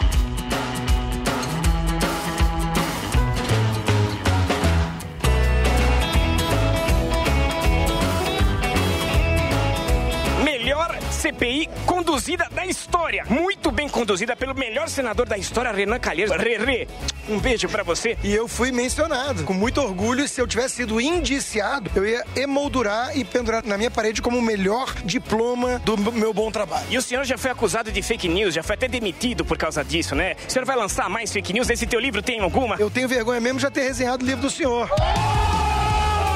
Porque o senhor tinha até uns bons trabalhos no passado. Hoje se transformou nisso aí. E quando ele não concorda mais, vira lixo. Aliás, eu trouxe uns presentes pra você. Aqui, ó. Primeiro é esse aqui, ó. Porque o senhor vendeu meia dúzia de livro e não é best-seller. Esse aqui é um best-seller, ó. Pega pro senhor. Pega. Esse programa é.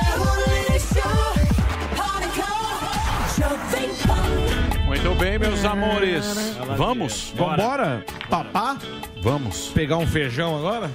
Pegar um feijãozinho da Eu não- Dirce? É, não tomei café hoje da manhã. E o Kit Kat. Aí, aí tipo. Vai é, comer eu- uma, eu não sei caixa de Kit Kat hoje. Eu não sei, eu não, não parei, parei com o chocolate. Fora os Eu não- bauruzinhos que ele come de pé e a Coca-Cola. Isso aí tá Ah, que impossível. coisa, Por quilo tá Eu dando não sinto 70 mais reais. fome, mas me dá fraqueza, então eu, É, eu posso aí cair come uma caixa momento. de Kit Kat. Lógico que não. Que é levinho, né? É claro que não. Ele derrete. Vai dividir com o Jessicão hoje. Vó. Muito bem, vambora. Não vai falar bomba? Então deixa no ar. Vai deixar no ar? Não, não posso falar ainda. Não? Ainda não. Deixa pra. Em vias de. Yes. Muito bem, vamos embora. Negociamos. Vamos embora. Acabar rapidinho. Acabar rapidinho hoje. Obrigado, galera. Obrigado aí a todo mundo que participou aqui hoje. Falando Nossa plateia rapidinho. fantástica. Muito obrigado aí. Um grande abraço aí, Jovem Pan de São José dos Campos. Aê. Comemorando mais um aniversário. Parabéns. E Abraço, amanhã Jovem a gente volta ao meio-dia, Abá. horário de Brazoca. É isso. É isso aí. Olha, É isso Ó, aí. tudo de bom. Bom. disse por presidente Obama que era claro que ele sabia que depois que a pasta de dente sai do dentifrício, ela dificilmente volta para dentro do dentifrício. Então, o que a gente tinha de levar isso em conta. E ele me disse, me respondeu, que ele faria todo o esforço político para que essa pasta de dente, pelo menos, não ficasse solta por aí e voltasse uma parte para dentro da- do, do, do dentifrício. Um abraço e um beijo para vocês. Terminou! Terminou! Mas já terminou? Terminou! E eles não desistem! Já terminou,